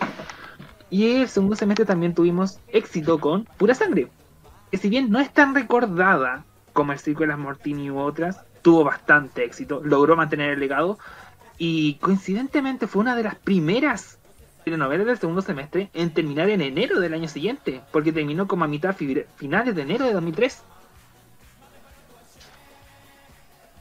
En cambio, al otro lado, en contraste con el éxito que tenía TVN, tenemos a Canal 13 en el pic de su crisis. Estuvieron casi todo el año sin área dramática porque después del fracaso de Piel Canela la terminaron cerrando. Estuvieron poniendo varias telenovelas en, el horario de las 8 de la noche con muy poco, con muy malos resultados, digámoslo como son. Fue un tiempo en que nadie estaba, casi nadie estaba aprendiendo en el 13 y los y el único momento donde la ganaban un poco de rating era después de, tele, tarde, o sea, el bloque de telenovelas de la tarde, que en ese tiempo estaba compuesta por la brasileña El Clon, la argentina Provócame, protagonizada por Chayanne, Romina Yan y Araceli González. Y creo que esta era la que peor le iba. La repetición de Sabor a ti. Literalmente era de 14, 14.30, 15.30, 16.30. Este era como el único periodo en que el 13 en ese tiempo tenía un rating más o menos decente. Más, más que nada por el clon. Eh, fue una telenovela brasileña que marcó mucho y que mucha gente veía. Aunque tengo entendido que también comenzó a bajar un poco sus ratings, pero seguía siendo uno de los programas más vistos de la estación. Ese era el contraste muy grande entre ambos canales. Uno que estaba en uno de sus mejores momentos y el otro en una crisis que lo tenía a punto de la venta e incluso con riesgo de desaparecer. Fue algo bastante fuerte. Yo en ese tiempo era muy chico, tendría unos cuantos, unos tres años, pero cuando empecé a investigar, cuando me, empecé a interesar por esto, fue fuerte ver cómo el 13 estaba tan destruido que estuvo a punto de desaparecer. a diferencia de TVN que ya estaba en los cuernos de la luna. Afortunadamente, se pudo arreglar todo con Canal 13. Ya que, si es verdad, pudieron rearmar el área. Bueno, la rearmaron, y el segundo semestre de 2002 entregaron buen partido, en coproducción con Chile Films y Polka Producciones. Era un remake de la telenovela argentina Son Amores, que se había estrenado ese mismo año. Aunque creo que solo adoptaron la primera temporada, porque Son Amores tuvo dos. Pero, anyway, eso fue algo fuerte, pero que afortunadamente se pudo arreglar gracias a la a que comenzó la gestión de Enrique García, cambió el logo, las gráficas y se preparó una, preparó una producción potentísima para el año siguiente y lograron recuperarse, incluso ganando la TVN. Y al mismo tiempo que TVN y Canal 3 estaban ahí, también teníamos a Mega, que si bien no era líder en sintonía, así como en general, estaba marcando mucho, muy buenos ratings y estaba mandando al 13 a un ostracismo del que le costó salir por razones que ya vimos. Principalmente siendo los eslabones de batalla, Mecano en la tarde, Morande con compañía en la noche, por ahí once y media, y también, en parte, las telenovelas mexicanas de Televisa que emitían en esa época. Principalmente las, que se, las juveniles que se emitían después de Mecano. En 2002, ese bloque era ocupado principalmente por amigas y rivales. Este, ahí, el combo de Mecano y amigas y rivales hacían estragos en ambos canales, independiente de su, del rating que tuvieran. Ya que Mecano terminó matando a, pase lo que pase. Y Amigas y Rivales le estaba dejando el camino, el camino muy mal a Canal 13. Amigas y Rivales y el Juego de la Vida. Que fueron, las dos juveniles, que fueron las dos juveniles que se emitieron en el horario de las 20 horas en Mega. buen partido alcanzó a, compartir con, a competir con ambas, creo. Y las dos le ganaron. Aunque no pudieron contra pura sangre en TVN. Pero ese fue el resumen más que nada del 2002. TVN ganando, o bien ganando como siempre en TVN. Mega en un meritorio segundo lugar, creo. No estoy muy seguro. Pero le estaba yendo muchísimo mejor. Ganan tres en el lodo. En un hoyo del que yo honestamente no sé cómo salieron. Ese sería para dar un poco de contexto. Muchas gracias. Muchas gracias Martín Correa Díaz por esta, por esta gran exposición. Em, yo lo personalmente, yo 2002 fue un año horrible para mí en lo personal. De los años en que fui pendejo fue el año en que fui muy pendejo. Em, pero claro, habían, había una televisión quizás que era amada y odiada por otros. Fue el año de la Baby Bump, fue el año de Spencer Tunic, fue el año de ese horrible mundial de Corea-Japón de 2002. Uno, uno se levantaba, uno se levanta, tenía que levantarse como a las 3 de la mañana para ver los partidos. Horrible todo. Y encima. Hasta las 7, hasta las 7 de la mañana tenéis partidos. Me acuerdo que comenzaba a las 3 y terminaba a las 9 de la mañana. Me acuerdo que, me acuerdo que siempre los mejores partidos van como a las 5 de la mañana. Por ejemplo, eh, la Argentina-Inglaterra, que fue el primer partido post-nuevo milenio entre estos dos equipos que se mataron en México 86 y en Francia 98 y sobre todo en lo político tras el conflicto de Falklands Malvinas el 82. Sí, o sea, fue, fueron hubo programas muy buenos que yo veía religiosamente, bueno, fue el último año de Video Loco, fue maravilloso también. Fue el año de por fin el lunes, uff, ese parto que fue ese programa.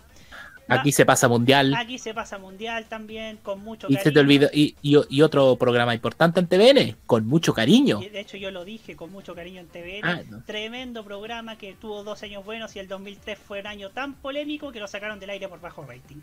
En fin. Em, bueno, en el caso de Chilevisión, claro, yo veía Panoramix todas las tardes. También. Eh, que, iba que iba después de Tremendo Choque, me acuerdo. Iba después de Tremendo Choque y fue, digamos que Canal 3 en parte de que pudo repuntar fue porque se llevó a los dos hombres ancla de ese, de ese canal de Chilevisión. Eh, Lucho Jara y Sergio Lagos. Que sí. sí, fue el año fue un año fue un año digamos que uno puede, odiar la televisión de entonces porque era mucho mecano, mucho, mucha piel. Recuerdo que el estreno de Pantalón y las visitadoras le ganó a Por Fines Lunes también cirugía de cuerpo y alma, que solamente tuvo más rating porque uno quería ver a las, a las chicas mecano poniéndose implantes. O sea, ah. e, era un año quizás, sí, una, digamos que fue un año esquizofrénico, ¿no? El termómetro con la pelea entre Luis Vega, Lucio Vega y, y Pedro Sabat, Sabat, Sabat, no va a oh, pegar. Y me acuerdo que hasta con insulto me acuerdo hasta con insulto en horario de protección al menor, me acuerdo de, de Sabat. Fue, fue la primera escapada de, moto que se, que se pegó Sabat después de varios años también. Sí, o sea, o sea fue un año fue un año complicado para la televisión, complicado para Canal 13, no así para Mega y para TVN. Eh, y bueno, eh, vamos con nuestro panel partiendo por Huguito Cares Navarro. Oye, interesante tema nos planteó Martín porque son años, la mayoría de nosotros, bueno, Roberto compartimos más edad que, que Martín y que con, Jaime. Jaime y Martín son de los, son más de extremos, digámoslo, en el tema de la edad.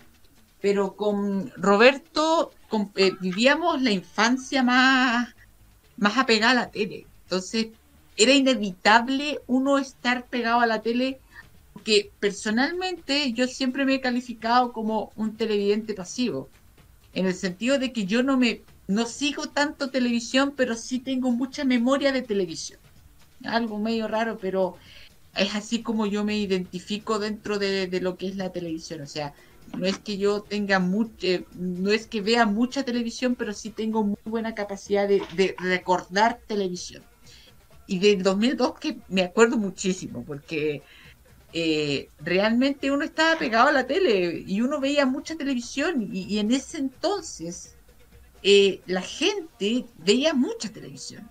Y eso es algo muy importante.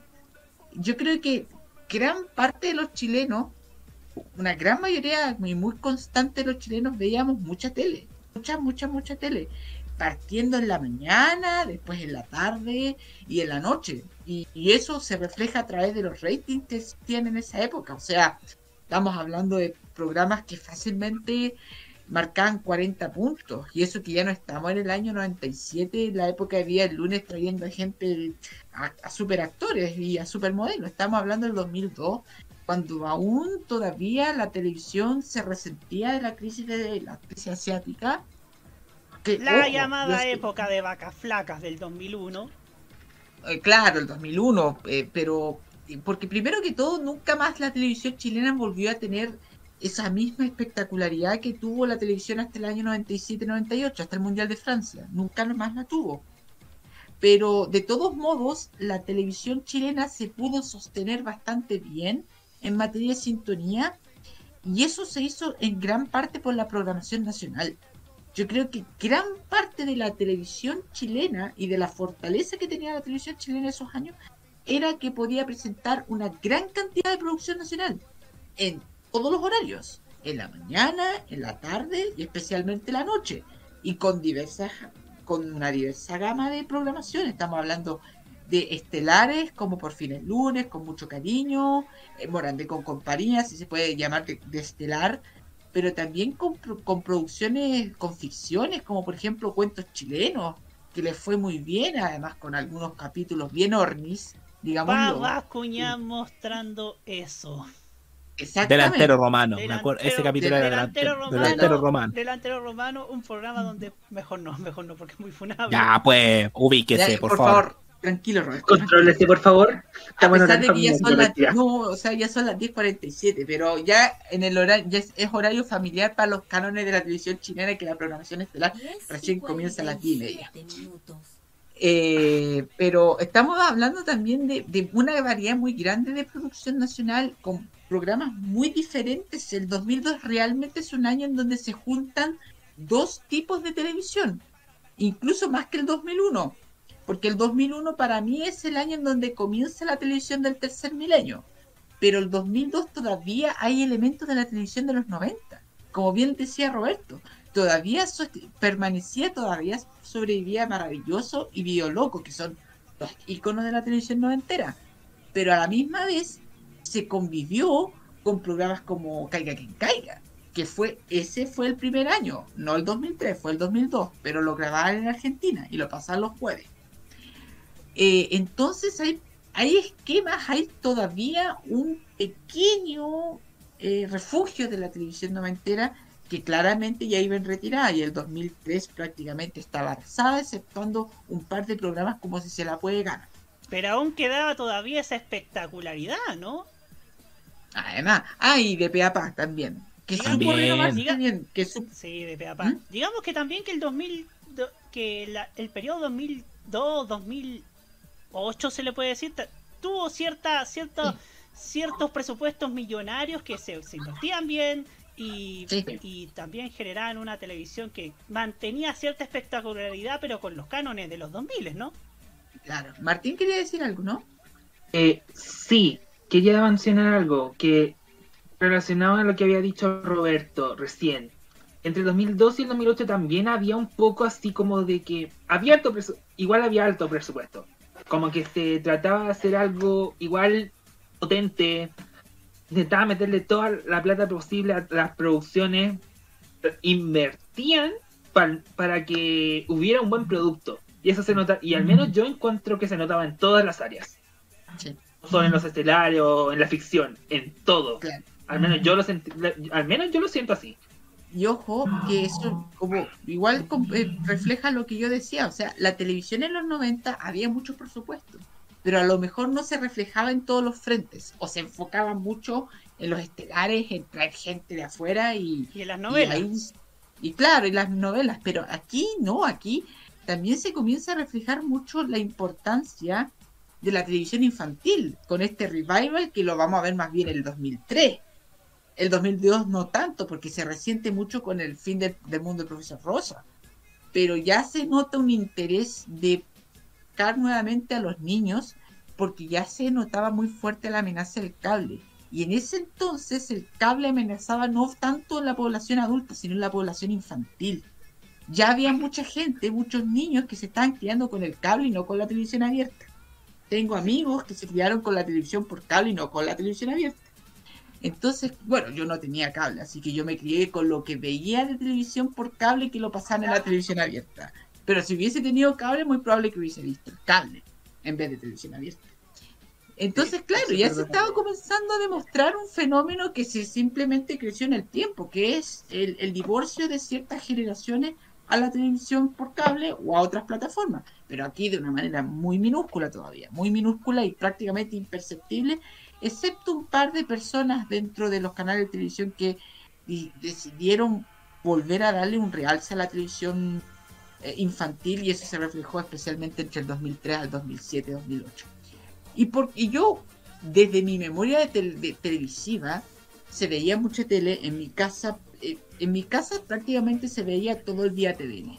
Éramos una familia que veía TVN prácticamente todo el día, exceptuando en la tarde que se veía Mega pero que después pasábamos al pase lo que pase, no veíamos Mecano. Nosotros no veíamos Mecano, exceptuando quizás el 2001, cuando fue era tan fenómeno Mecano que uno no podía dejar de ver Mecano porque había que verlo. Y en las noches, bueno, yo no me acuerdo mucho de lo que veíamos en la noche porque yo me acostaba temprano y, y no recuerdo muy bien, pero veíamos 24 horas. Veíamos, todavía veíamos 24 horas. Pero se notó, por ejemplo, mucho, y, y, y realmente Canal 13 en mi ADN de infancia era muy poco lo que consumí de Canal 13, ojo. Después yo comencé a valorar mucho el Canal 13 antiguo, el clásico, porque personalmente yo no conocía mucho Canal 13, sino un par de programas, el Venga conmigo, que ya estaba en decadencia absoluta el 2002, más encima con los problemas eh, los problemas cardíacos de, José Alfredo Fuente. ¿Verdad? Es, un mm. tema también importante. Eh, Sábado Gigante, que nosotros también veíamos, veíamos más los fines de semana el 13. Teníamos la costumbre del fin de semana de ver el 13 el fin de semana, perdón, que valga la redundancia. En ese, tiempo, si no me equivoco, Sábado Gigante era como una mezcla entre una parte hecha acá en Chile y la otra hecha en Miami. Sí, la, Vivi, con la Vivi en Chile y Don Francisco en Miami. La de Chile con la además que y... Y, se me olvidó un detalle, Bo ese año se celebraron los 40 años de los inicios de Sábado Gigante. Bueno, que partió como el show dominical, los sabaleres y después Sábado Gigante. Los 40 años de la carrera de Don Francisco.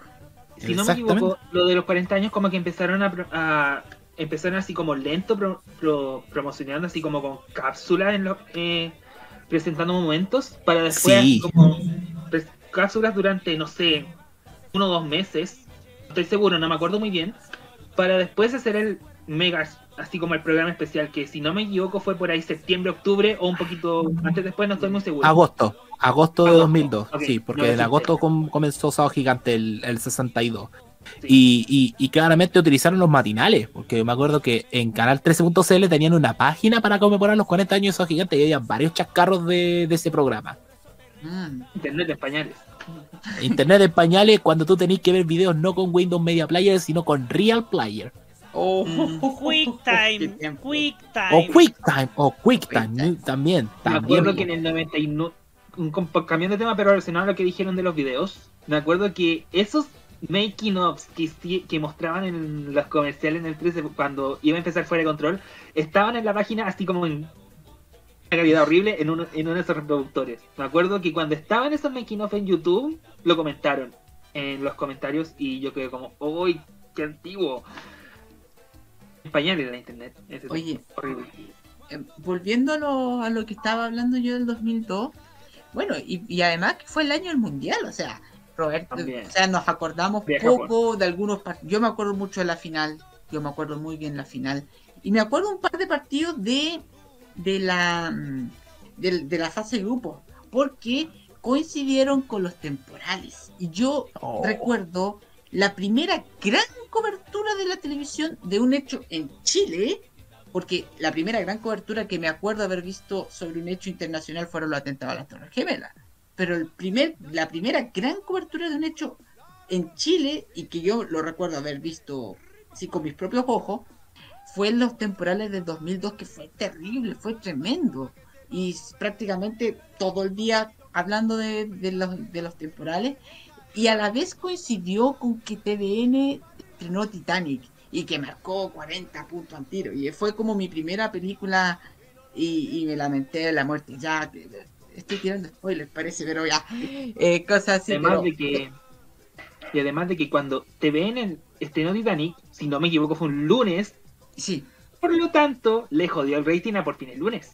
Exactamente. Y esa noche marcaron, eh, tomaron extra, tiraron extra de los temporales. Yo me acuerdo perfectamente. Y al día siguiente se suspendieron las clases en todas partes, en toda la región metropolitana, hasta el lunes de la otra semana. A que se den cuenta la magnitud de los temporales de esos años. Así que esos son recuerdos muy fuertes que yo tengo de ese año. Son recuerdos muy grandes también, o sea, me recuerdo Mecano, me recuerdo el Festival de Viña del 2002 con el estreno de la nueva Quinta Vergana, con esta, con el espectáculo del ojo, que daba un poco de miedo, Abril de digámoslo. 2002 es una fecha, abril de 2001 es una 2001. fecha que difícilmente podremos olvidar. No murió la concha. Y me acuerdo también del cambio que tuvo Canal 13 allá a finales del 2002, el cambio de imagen que fue muy potente, digámoslo, y que fue muy positivo porque Canal 13 se notaba una imagen muy eh, languidecida durante los años anteriores, con campañas muy malas, que se notaba, se reflejaba la crisis, pero con Viva el verano en Canal 13. Exactamente.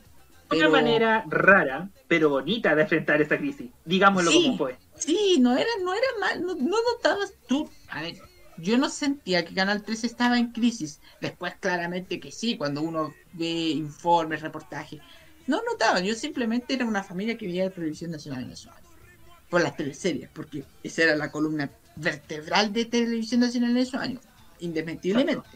Independ- y ojo, eh, em, el Circo Las Montini y Puertas Adentro reflejaron no solamente guiones vinculados a lo popular, que los acerca mucho al teatro popular de Juan Radrigán, por ejemplo, que es uno de los grandes autores teatrales de nuestro país y que prácticamente todos los actores que actuaron en las teleseries tuvieron alguna participación en alguna de sus obras. Entonces, también rescataban mucho lo que era el sujeto popular chileno y eso fue muy importante, creo yo, porque si bien las otras teleseries anteriores tenían mucho de, de, de Chile, eh, aquí ya se iban al fondo, iban sujeto popular, algo que muy pocas veces la, la televisión chilena ha reflejado.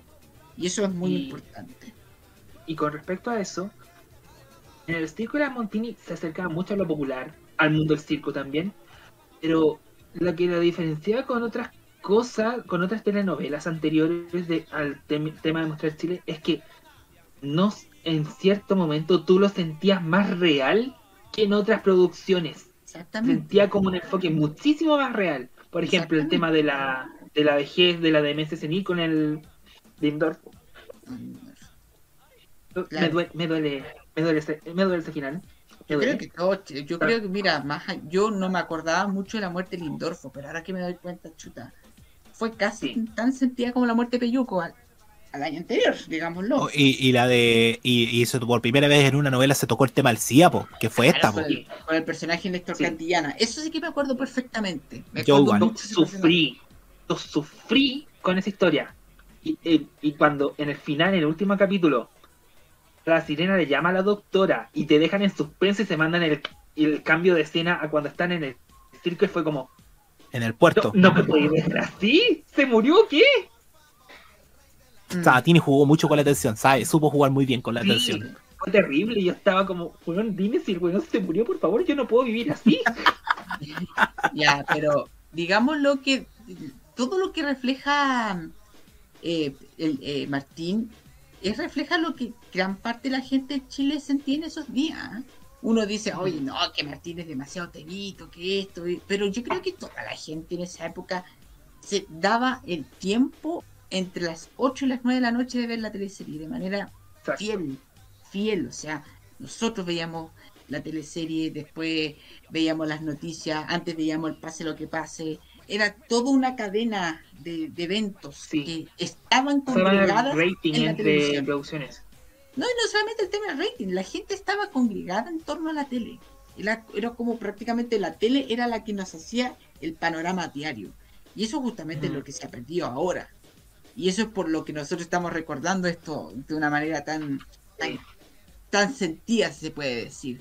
Eso, el 2002 fue además el último año de las transmisiones de fútbol por televisión abierta, ya bastante más menguadas que en los 90.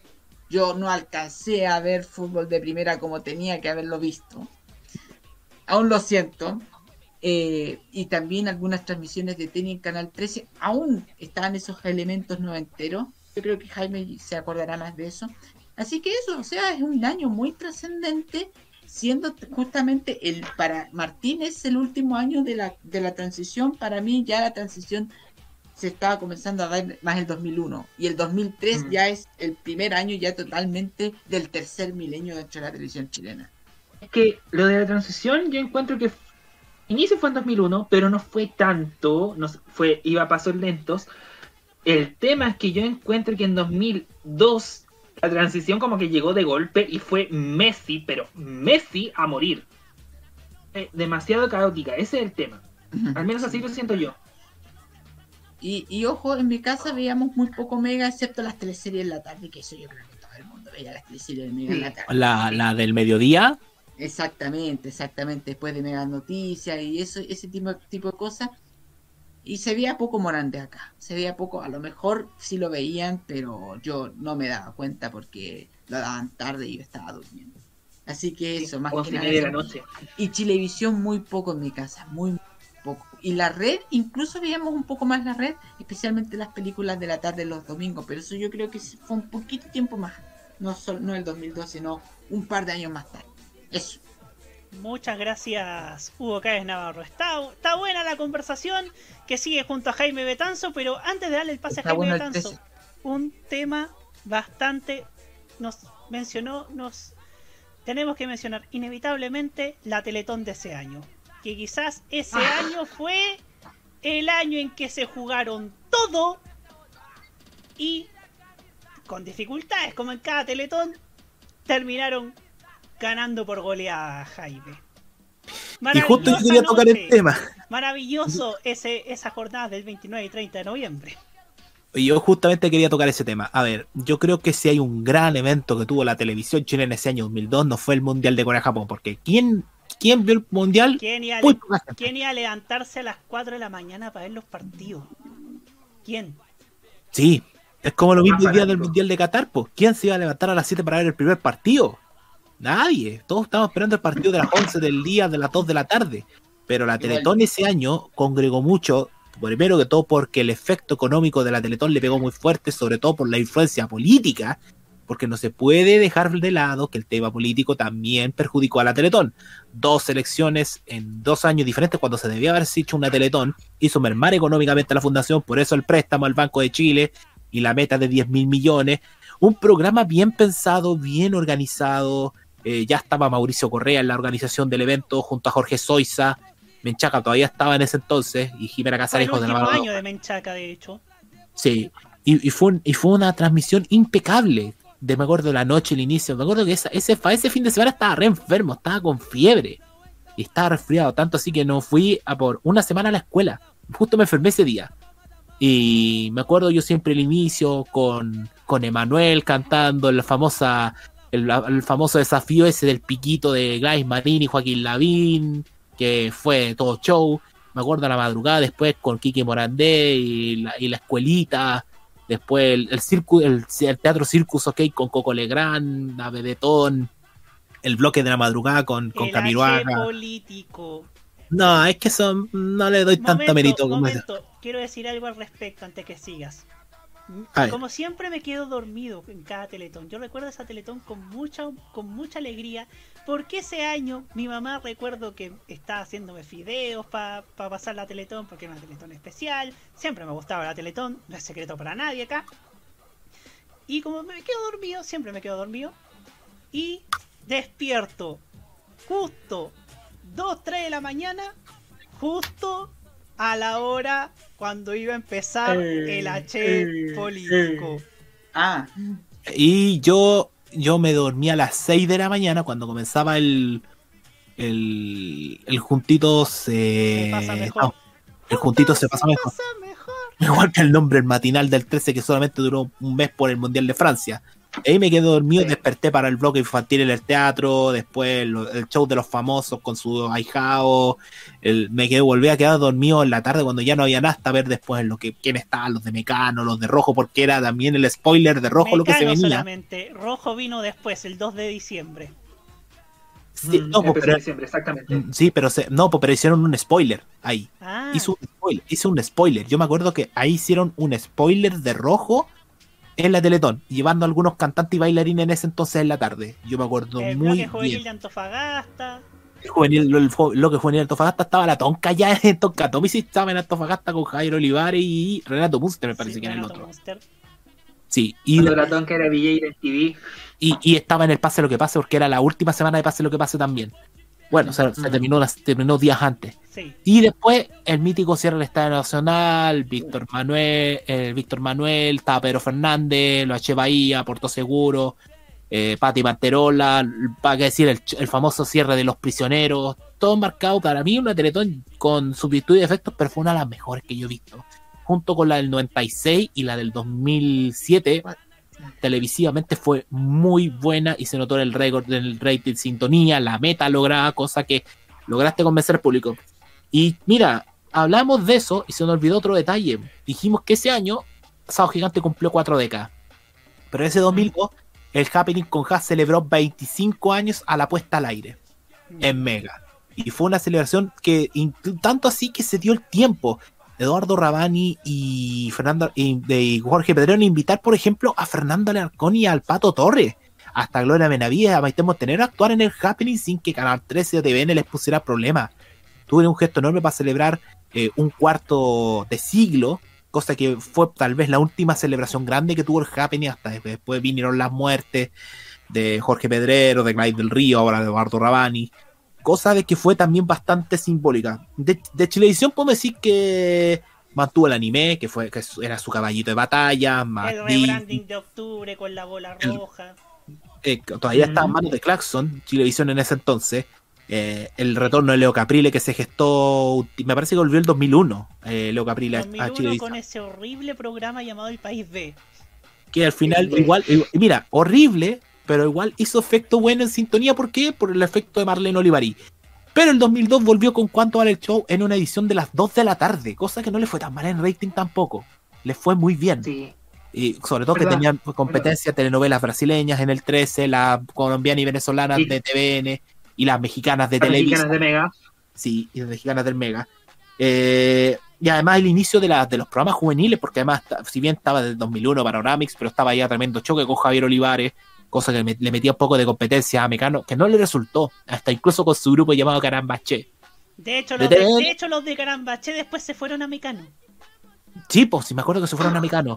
Eh, eh, en TVN se ha hablado mucho, del, con mucho cariño, de los éxitos de las dos novelas, del fin de Pase lo que pase, pero se nos olvidó acotar que ese año fue tan clave que se fue Margot Cal para irse a ese estelar de mala muerte llamado por fin el lunes. Y fue tan mal planificado porque Lo iba a hacer Álvaro Salas, no quería hacerlo Álvaro Salas con Marcos Cal, y tuvieron que poner a Coco el Gran y lo mandaron al matadero, creo yo, para hacer eh, ese programa. Eh, parte, sí, a la primera temporada le fue bien, pero a las otras dos empezó a bajar el rating y murió. Es que le cambiaste el animador, po. siento que Coco Legrand tenía muy fión fiato con la televisión y pusiste a Antonio Bodanovich. Para hacer un programa de conversación, Bodanovich no sirve.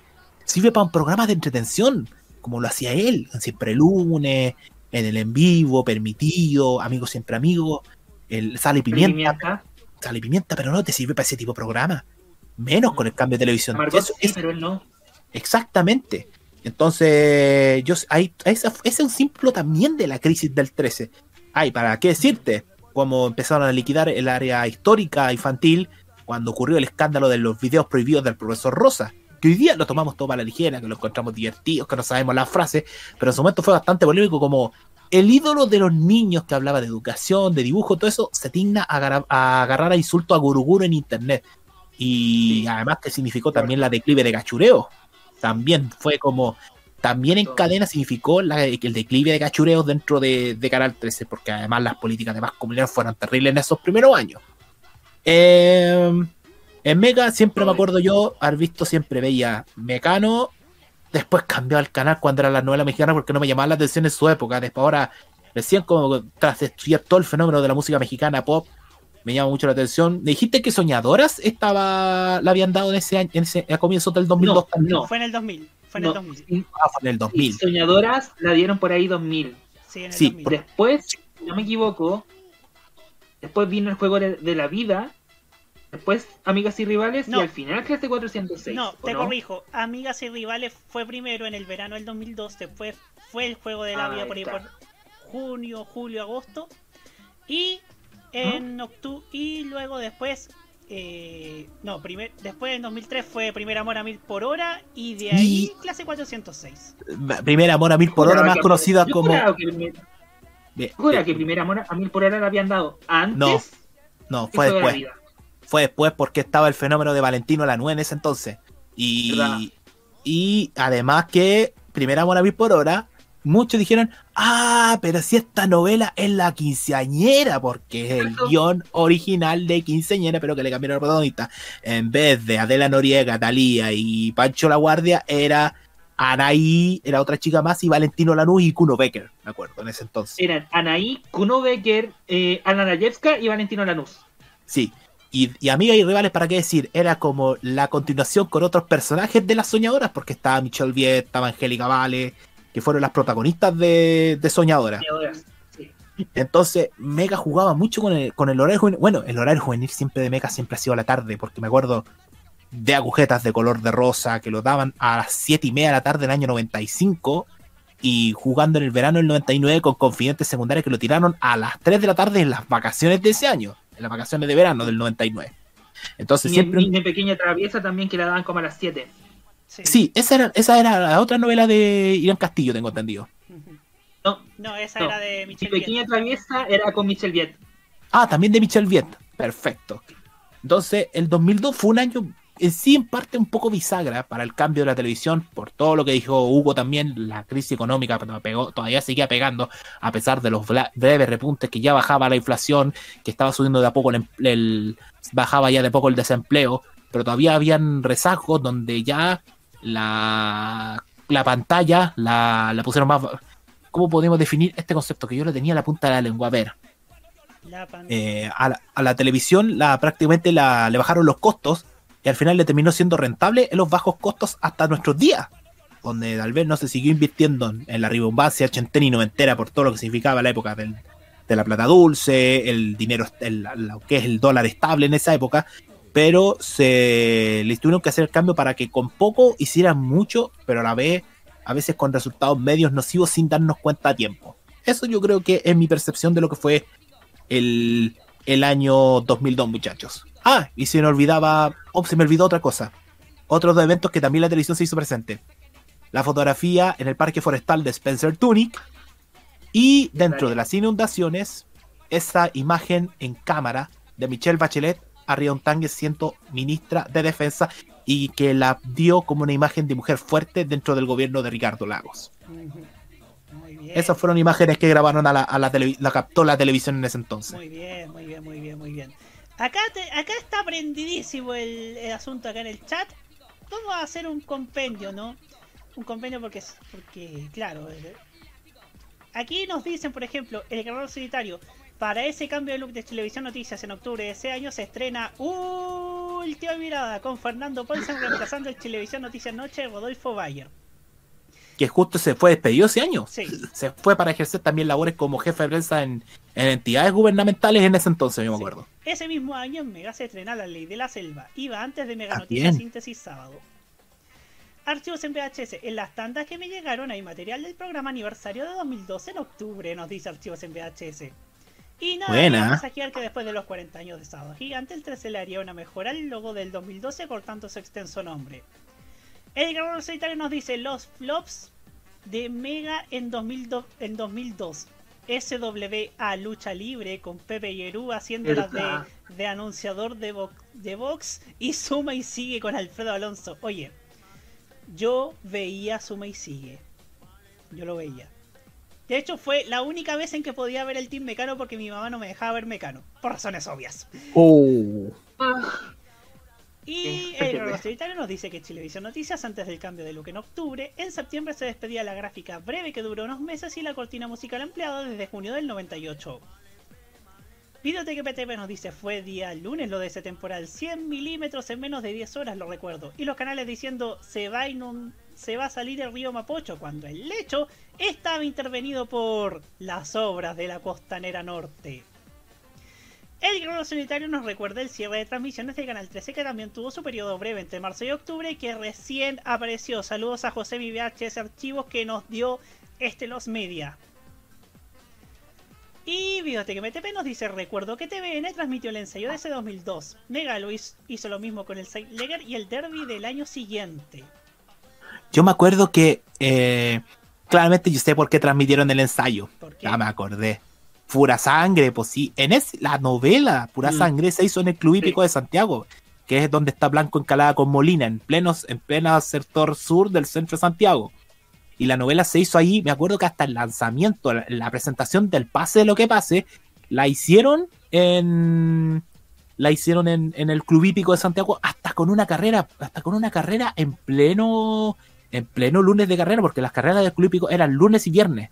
Y justo como se lanzó un lunes, se hizo una carrera a nombre pura sangre hasta con los hasta con los caballos con los nombres de los actores masculinos de la novela. De eso yo me acuerdo también. Efectivamente. Del archivo retro nos dice, esa era la época en que el primer semestre hasta octubre de 2002 Chilevisión metieron la mayoría de los rostros de las radios de Iberoamericana.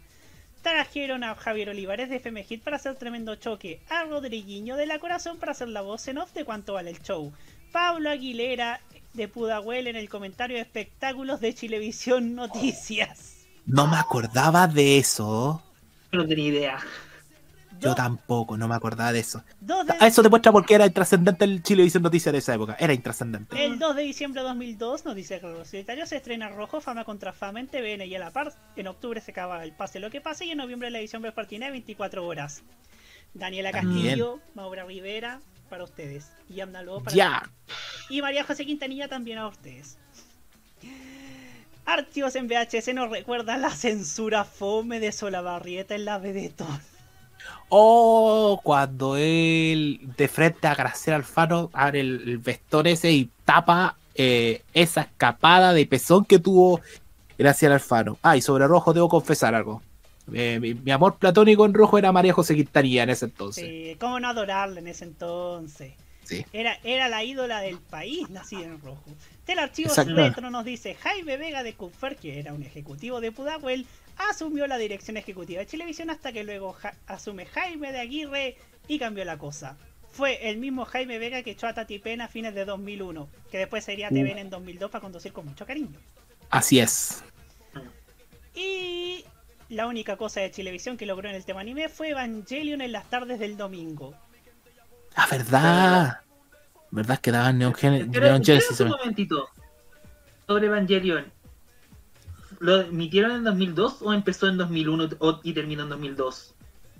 No me acuerdo, no me acuerdo bien. Que nos lo diga, que nos lo diga, que nos ratifique, señor del archivo retro, ¿ah? Sí, Carlitos sabe del tema. Carlitos sabe de esto. Siempre tenía esa confusión. Y incluso me acuerdo que ya en esos años los, el Chilevisión ya tenía un bloque, después de Neon Genesis Evangelion tenía un bloque de los resultados de la Lotería de Concepción. Sí. Creo sí. Eso sí lo he visto. Sí. Archivos en VHS. Tú te entiendes desde el archivo el nos dice Sepultan Chile Today en octubre de 2002. Y Archivos en VHS nos dice, y mm, actores de Amigas y el Juego de la Vida vinieron a Chile y pasaron por varios programas de Mega. Sí, sí, me, de eso yo me acuerdo. Solitario, Paulina Rubio de visita en Mecano y Mega Noticias Matinal. Sí, porque en ese momento Paulina Rubio estaba presentando Border Girl, que era su primer mm. disco, el único disco en inglés que tuvo en ese entonces. Y además, convengamos, Paulina eh, fue todo lo opuesto. En los 90 estaba en la cúspide Talía. Y Paulina Rubio apenas sacó mío. Pero en los 2000 fue al revés. Talía comenzó a bajar y comenzó a subir Paulina Rubio. Eso fue lo, más llamativo de, la carrera de las dos. Sí. Y el archivo nos dice que fue en 2002 y no en 2001 lo de Evangelion. Gracias, Ay, Retro. Gracias, Carlito. Gracias. Gracias. Y para ya, ese fue un breve compendio de esta, de las, de este tema activo que hemos tenido. Y por último, para cerrar como siempre, Martín Correa Díaz nos dice cuál es su pedido de esta semana. Ok. Entonces, esta canción me encanta. Desde que la escuché quedé adicto y honestamente fue el segundo single del disco del, para en el cual está honestamente merecía todo el éxito que tuvo el primer single, porque para mí es muchísimo mejor. Eso, entonces los dejamos con Get Out of My Way en la voz de mi cangurita hermosa, Kylie Minogue. Y ya seguimos con las reflexiones finales de nuestro panel.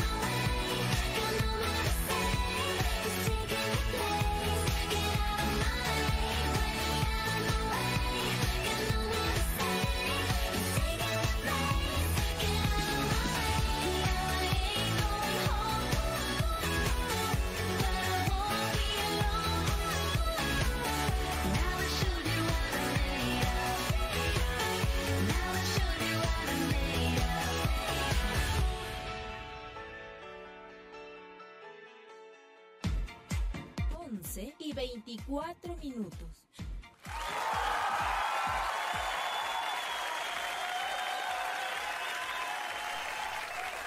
Estamos llegando ya al final de este capítulo de hoy de la cajita aquí en morre.cl. Estuvo bueno, es que estuvo bueno, estuvo bueno, dice el meme, esa frase nacional. Y claro, tuvimos una tremenda sintonía. Gracias a ustedes por, habernos acompañado en esto, en este, en este capítulo número 104 de la cajita, este programa que partió hace tres años y que sigue con ustedes y que finaliza por hoy, volviendo la próxima semana con las reflexiones de nuestro panel. Y hoy día quiero partir con Jaime Betanzo. Dos cosas quiero para este final de programa. Primero que todo, la semana pasada, entre medio de todo lo álgido político que se estaba viviendo con el despido de Paulina Allende Salazar, se nos olvidó consignar un hecho importante para la televisión en Chile. Hace 20 años nació por primera vez el primer canal deportivo temático respecto al fútbol en nuestro país a través de las señales codificadas o el pay-per-view. Se trata del CDF, hoy conocido como TNT Sports.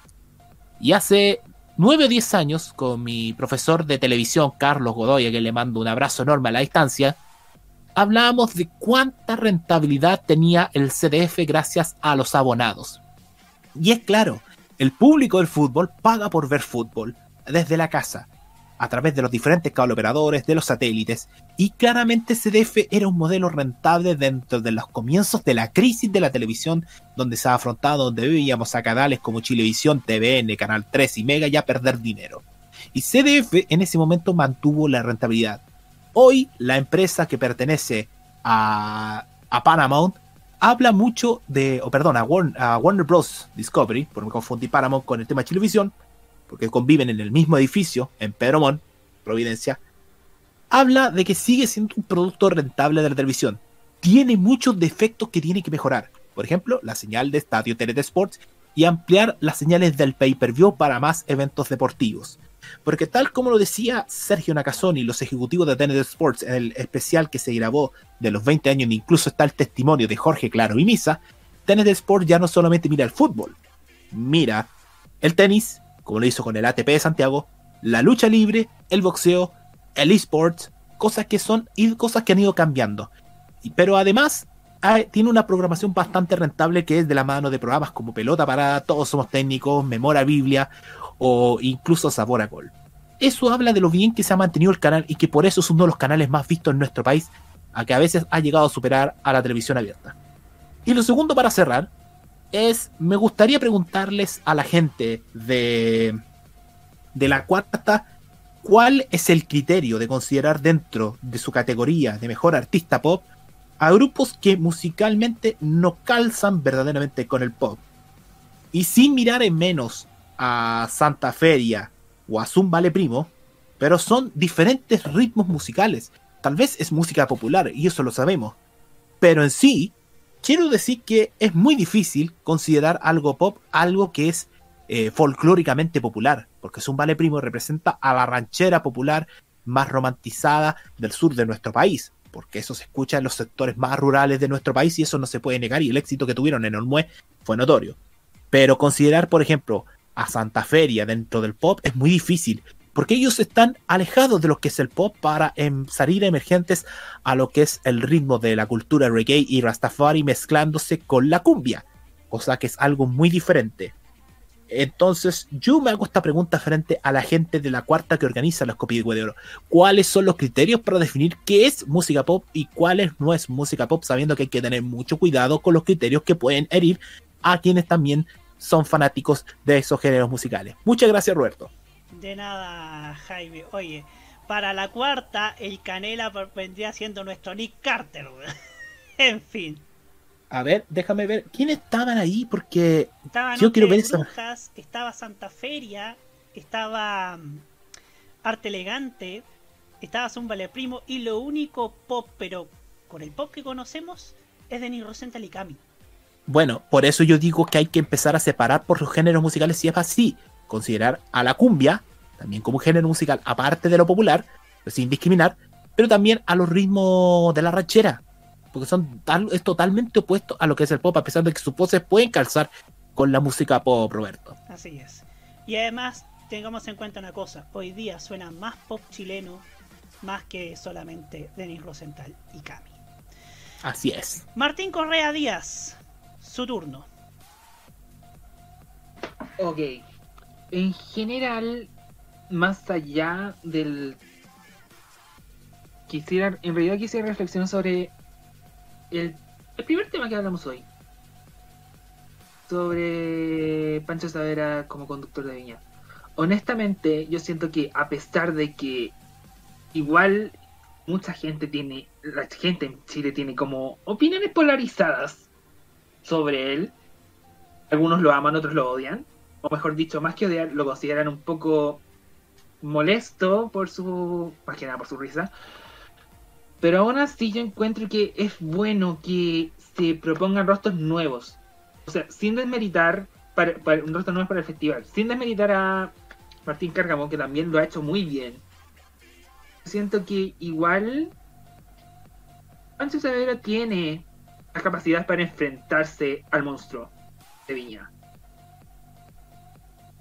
Y si bien comparto la opinión que dieron algunos de los panelistas acá de que también pudieron haber puesto a Sergio Lagos, porque también lo podría, lo podría porque lo hizo bien cuando estuvo y podría, y podría volver a hacerlo muy bien, encuentro yo. Siento que Pancho Saavedra también tiene madera para esto y de seguro puede salir bastante bien y ser un recordado como un buen conductor para el festival. Y eso yo encuentro que puede resultar bastante bien. Pero nos quedará esperar hasta el próximo año para poder ver cómo se desenvuelve. Y eso. Muchas gracias Martín Correa Díaz. Hugo Cáez Navarro, su turno. Yo, yo sé que no podemos enjuiciar a un género musical con ciertas conductas delictuales y criminales directamente. Pero lo ocurrido con Chris MJ el día de ayer abre una discusión que muchos la tenían oculta porque justamente para no tratar de, de matar a, de tratar de matar a un género en total con las conductas de ciertos artistas, pero esto ya es un nivel muy preocupante, que un artista popular y muy famoso como MJ haga uso de sus armas en medio de una transmisión en redes sociales. Siento que no solamente, no creo que hay que todos los artistas tengan que transparentar sus nexos con, con ciertas personas, pero siento que para incluso legitimar la música urbana en Chile, se tiene que investigar profundamente los nexos con algunos artistas, con ciertas personas que no hacen bien a nuestra sociedad. Porque si, si vamos en esta pendiente hacia abajo, eh, simplemente van a aumentar los prejuicios. Y no queremos que la música en Chile, la música urbana, se alimente de más prejuicios de los que tiene. Espero que los artistas del género urbano chileno puedan, a través de sus obras y a través de su música, demostrar que están en el lado bueno de nuestra sociedad y no fomentando eh, ciertas conductas y ciertas acciones que le hacen muy mal a nuestra juventud y como es la droga, la drogadicción, el narcotráfico. Y eso genera justamente muerte, ajustes de cuenta y una erosión de nuestra convivencia básica en nuestra sociedad. Así que creo que los artistas urbanos tienen que también darse cuenta de que hay elementos que no son buenos y que tienen que apartarse y que tienen que consagrarse y enfocarse en su carrera musical y tratar de separar todos los nexos con aquellos malos elementos que le hacen tan mal a nuestro país. Muchas gracias, Hugo Cáez Navarro. Em, mi reflexión final va en, en defensa, más que en defensa quiero criticar más que nada lo que la televisión que hacen en TV más, la televisión de entretención, digámoslo. Porque sí, acá vemos los Venegas, quizás vemos algunas rutinas del Happening, pero lo que hacen en la noche ya, ya a veces traspasa todos los límites. En una noche en el programa tal cual, recrearon quizás en el Día Mundial del Beso, Marlene Olivarí le dio un piquito a José Miguel Viñuela.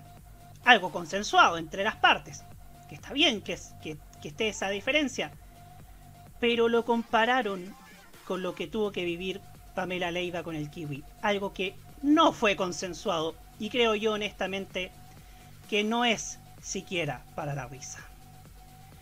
Y en ese mismo programa, tal cual, em, que es un programa que está flojo de papeles, Raquel Argandoña había dicho que Yamila Reina había escalado alto en TVN por salir con un ejecutivo del canal. Creo honestamente que acá Raquel se pasó tres pueblos, como siempre. No habla solamente desde un resentimiento con todo, con todo lo que vuela a su paso. Pero honestamente no hay que tomar en serio este tipo de programas.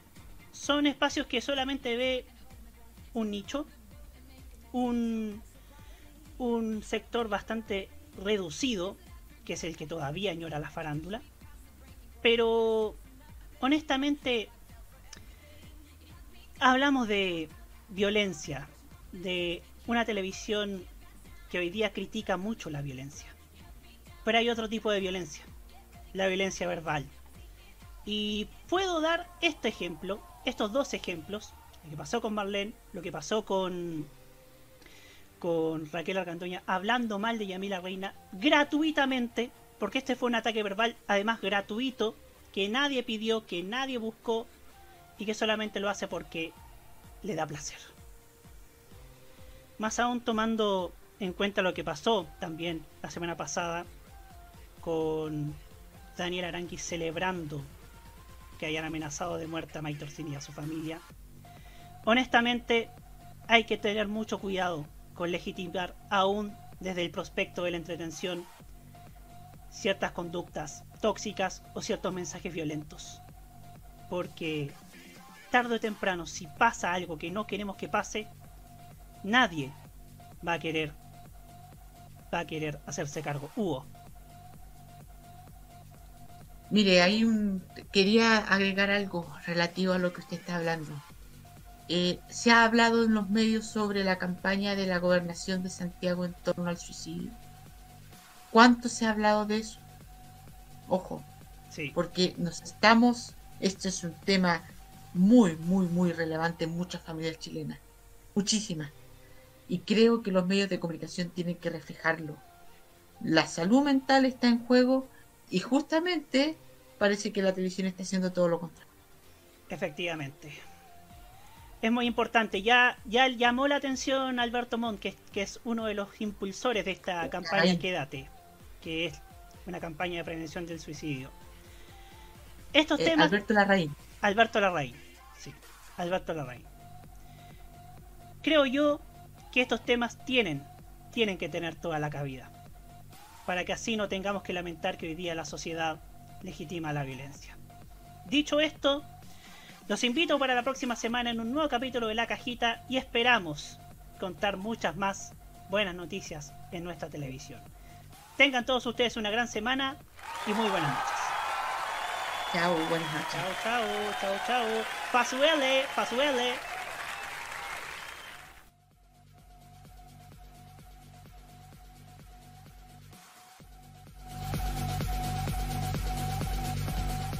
¿Lo pasaste bien con nosotros?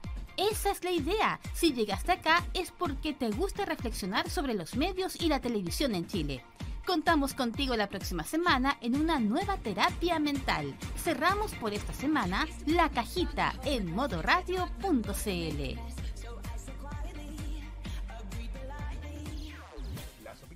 emitidas en este programa son de exclusiva responsabilidad de quienes las emiten y no representan necesariamente el pensamiento de modoradio.cl.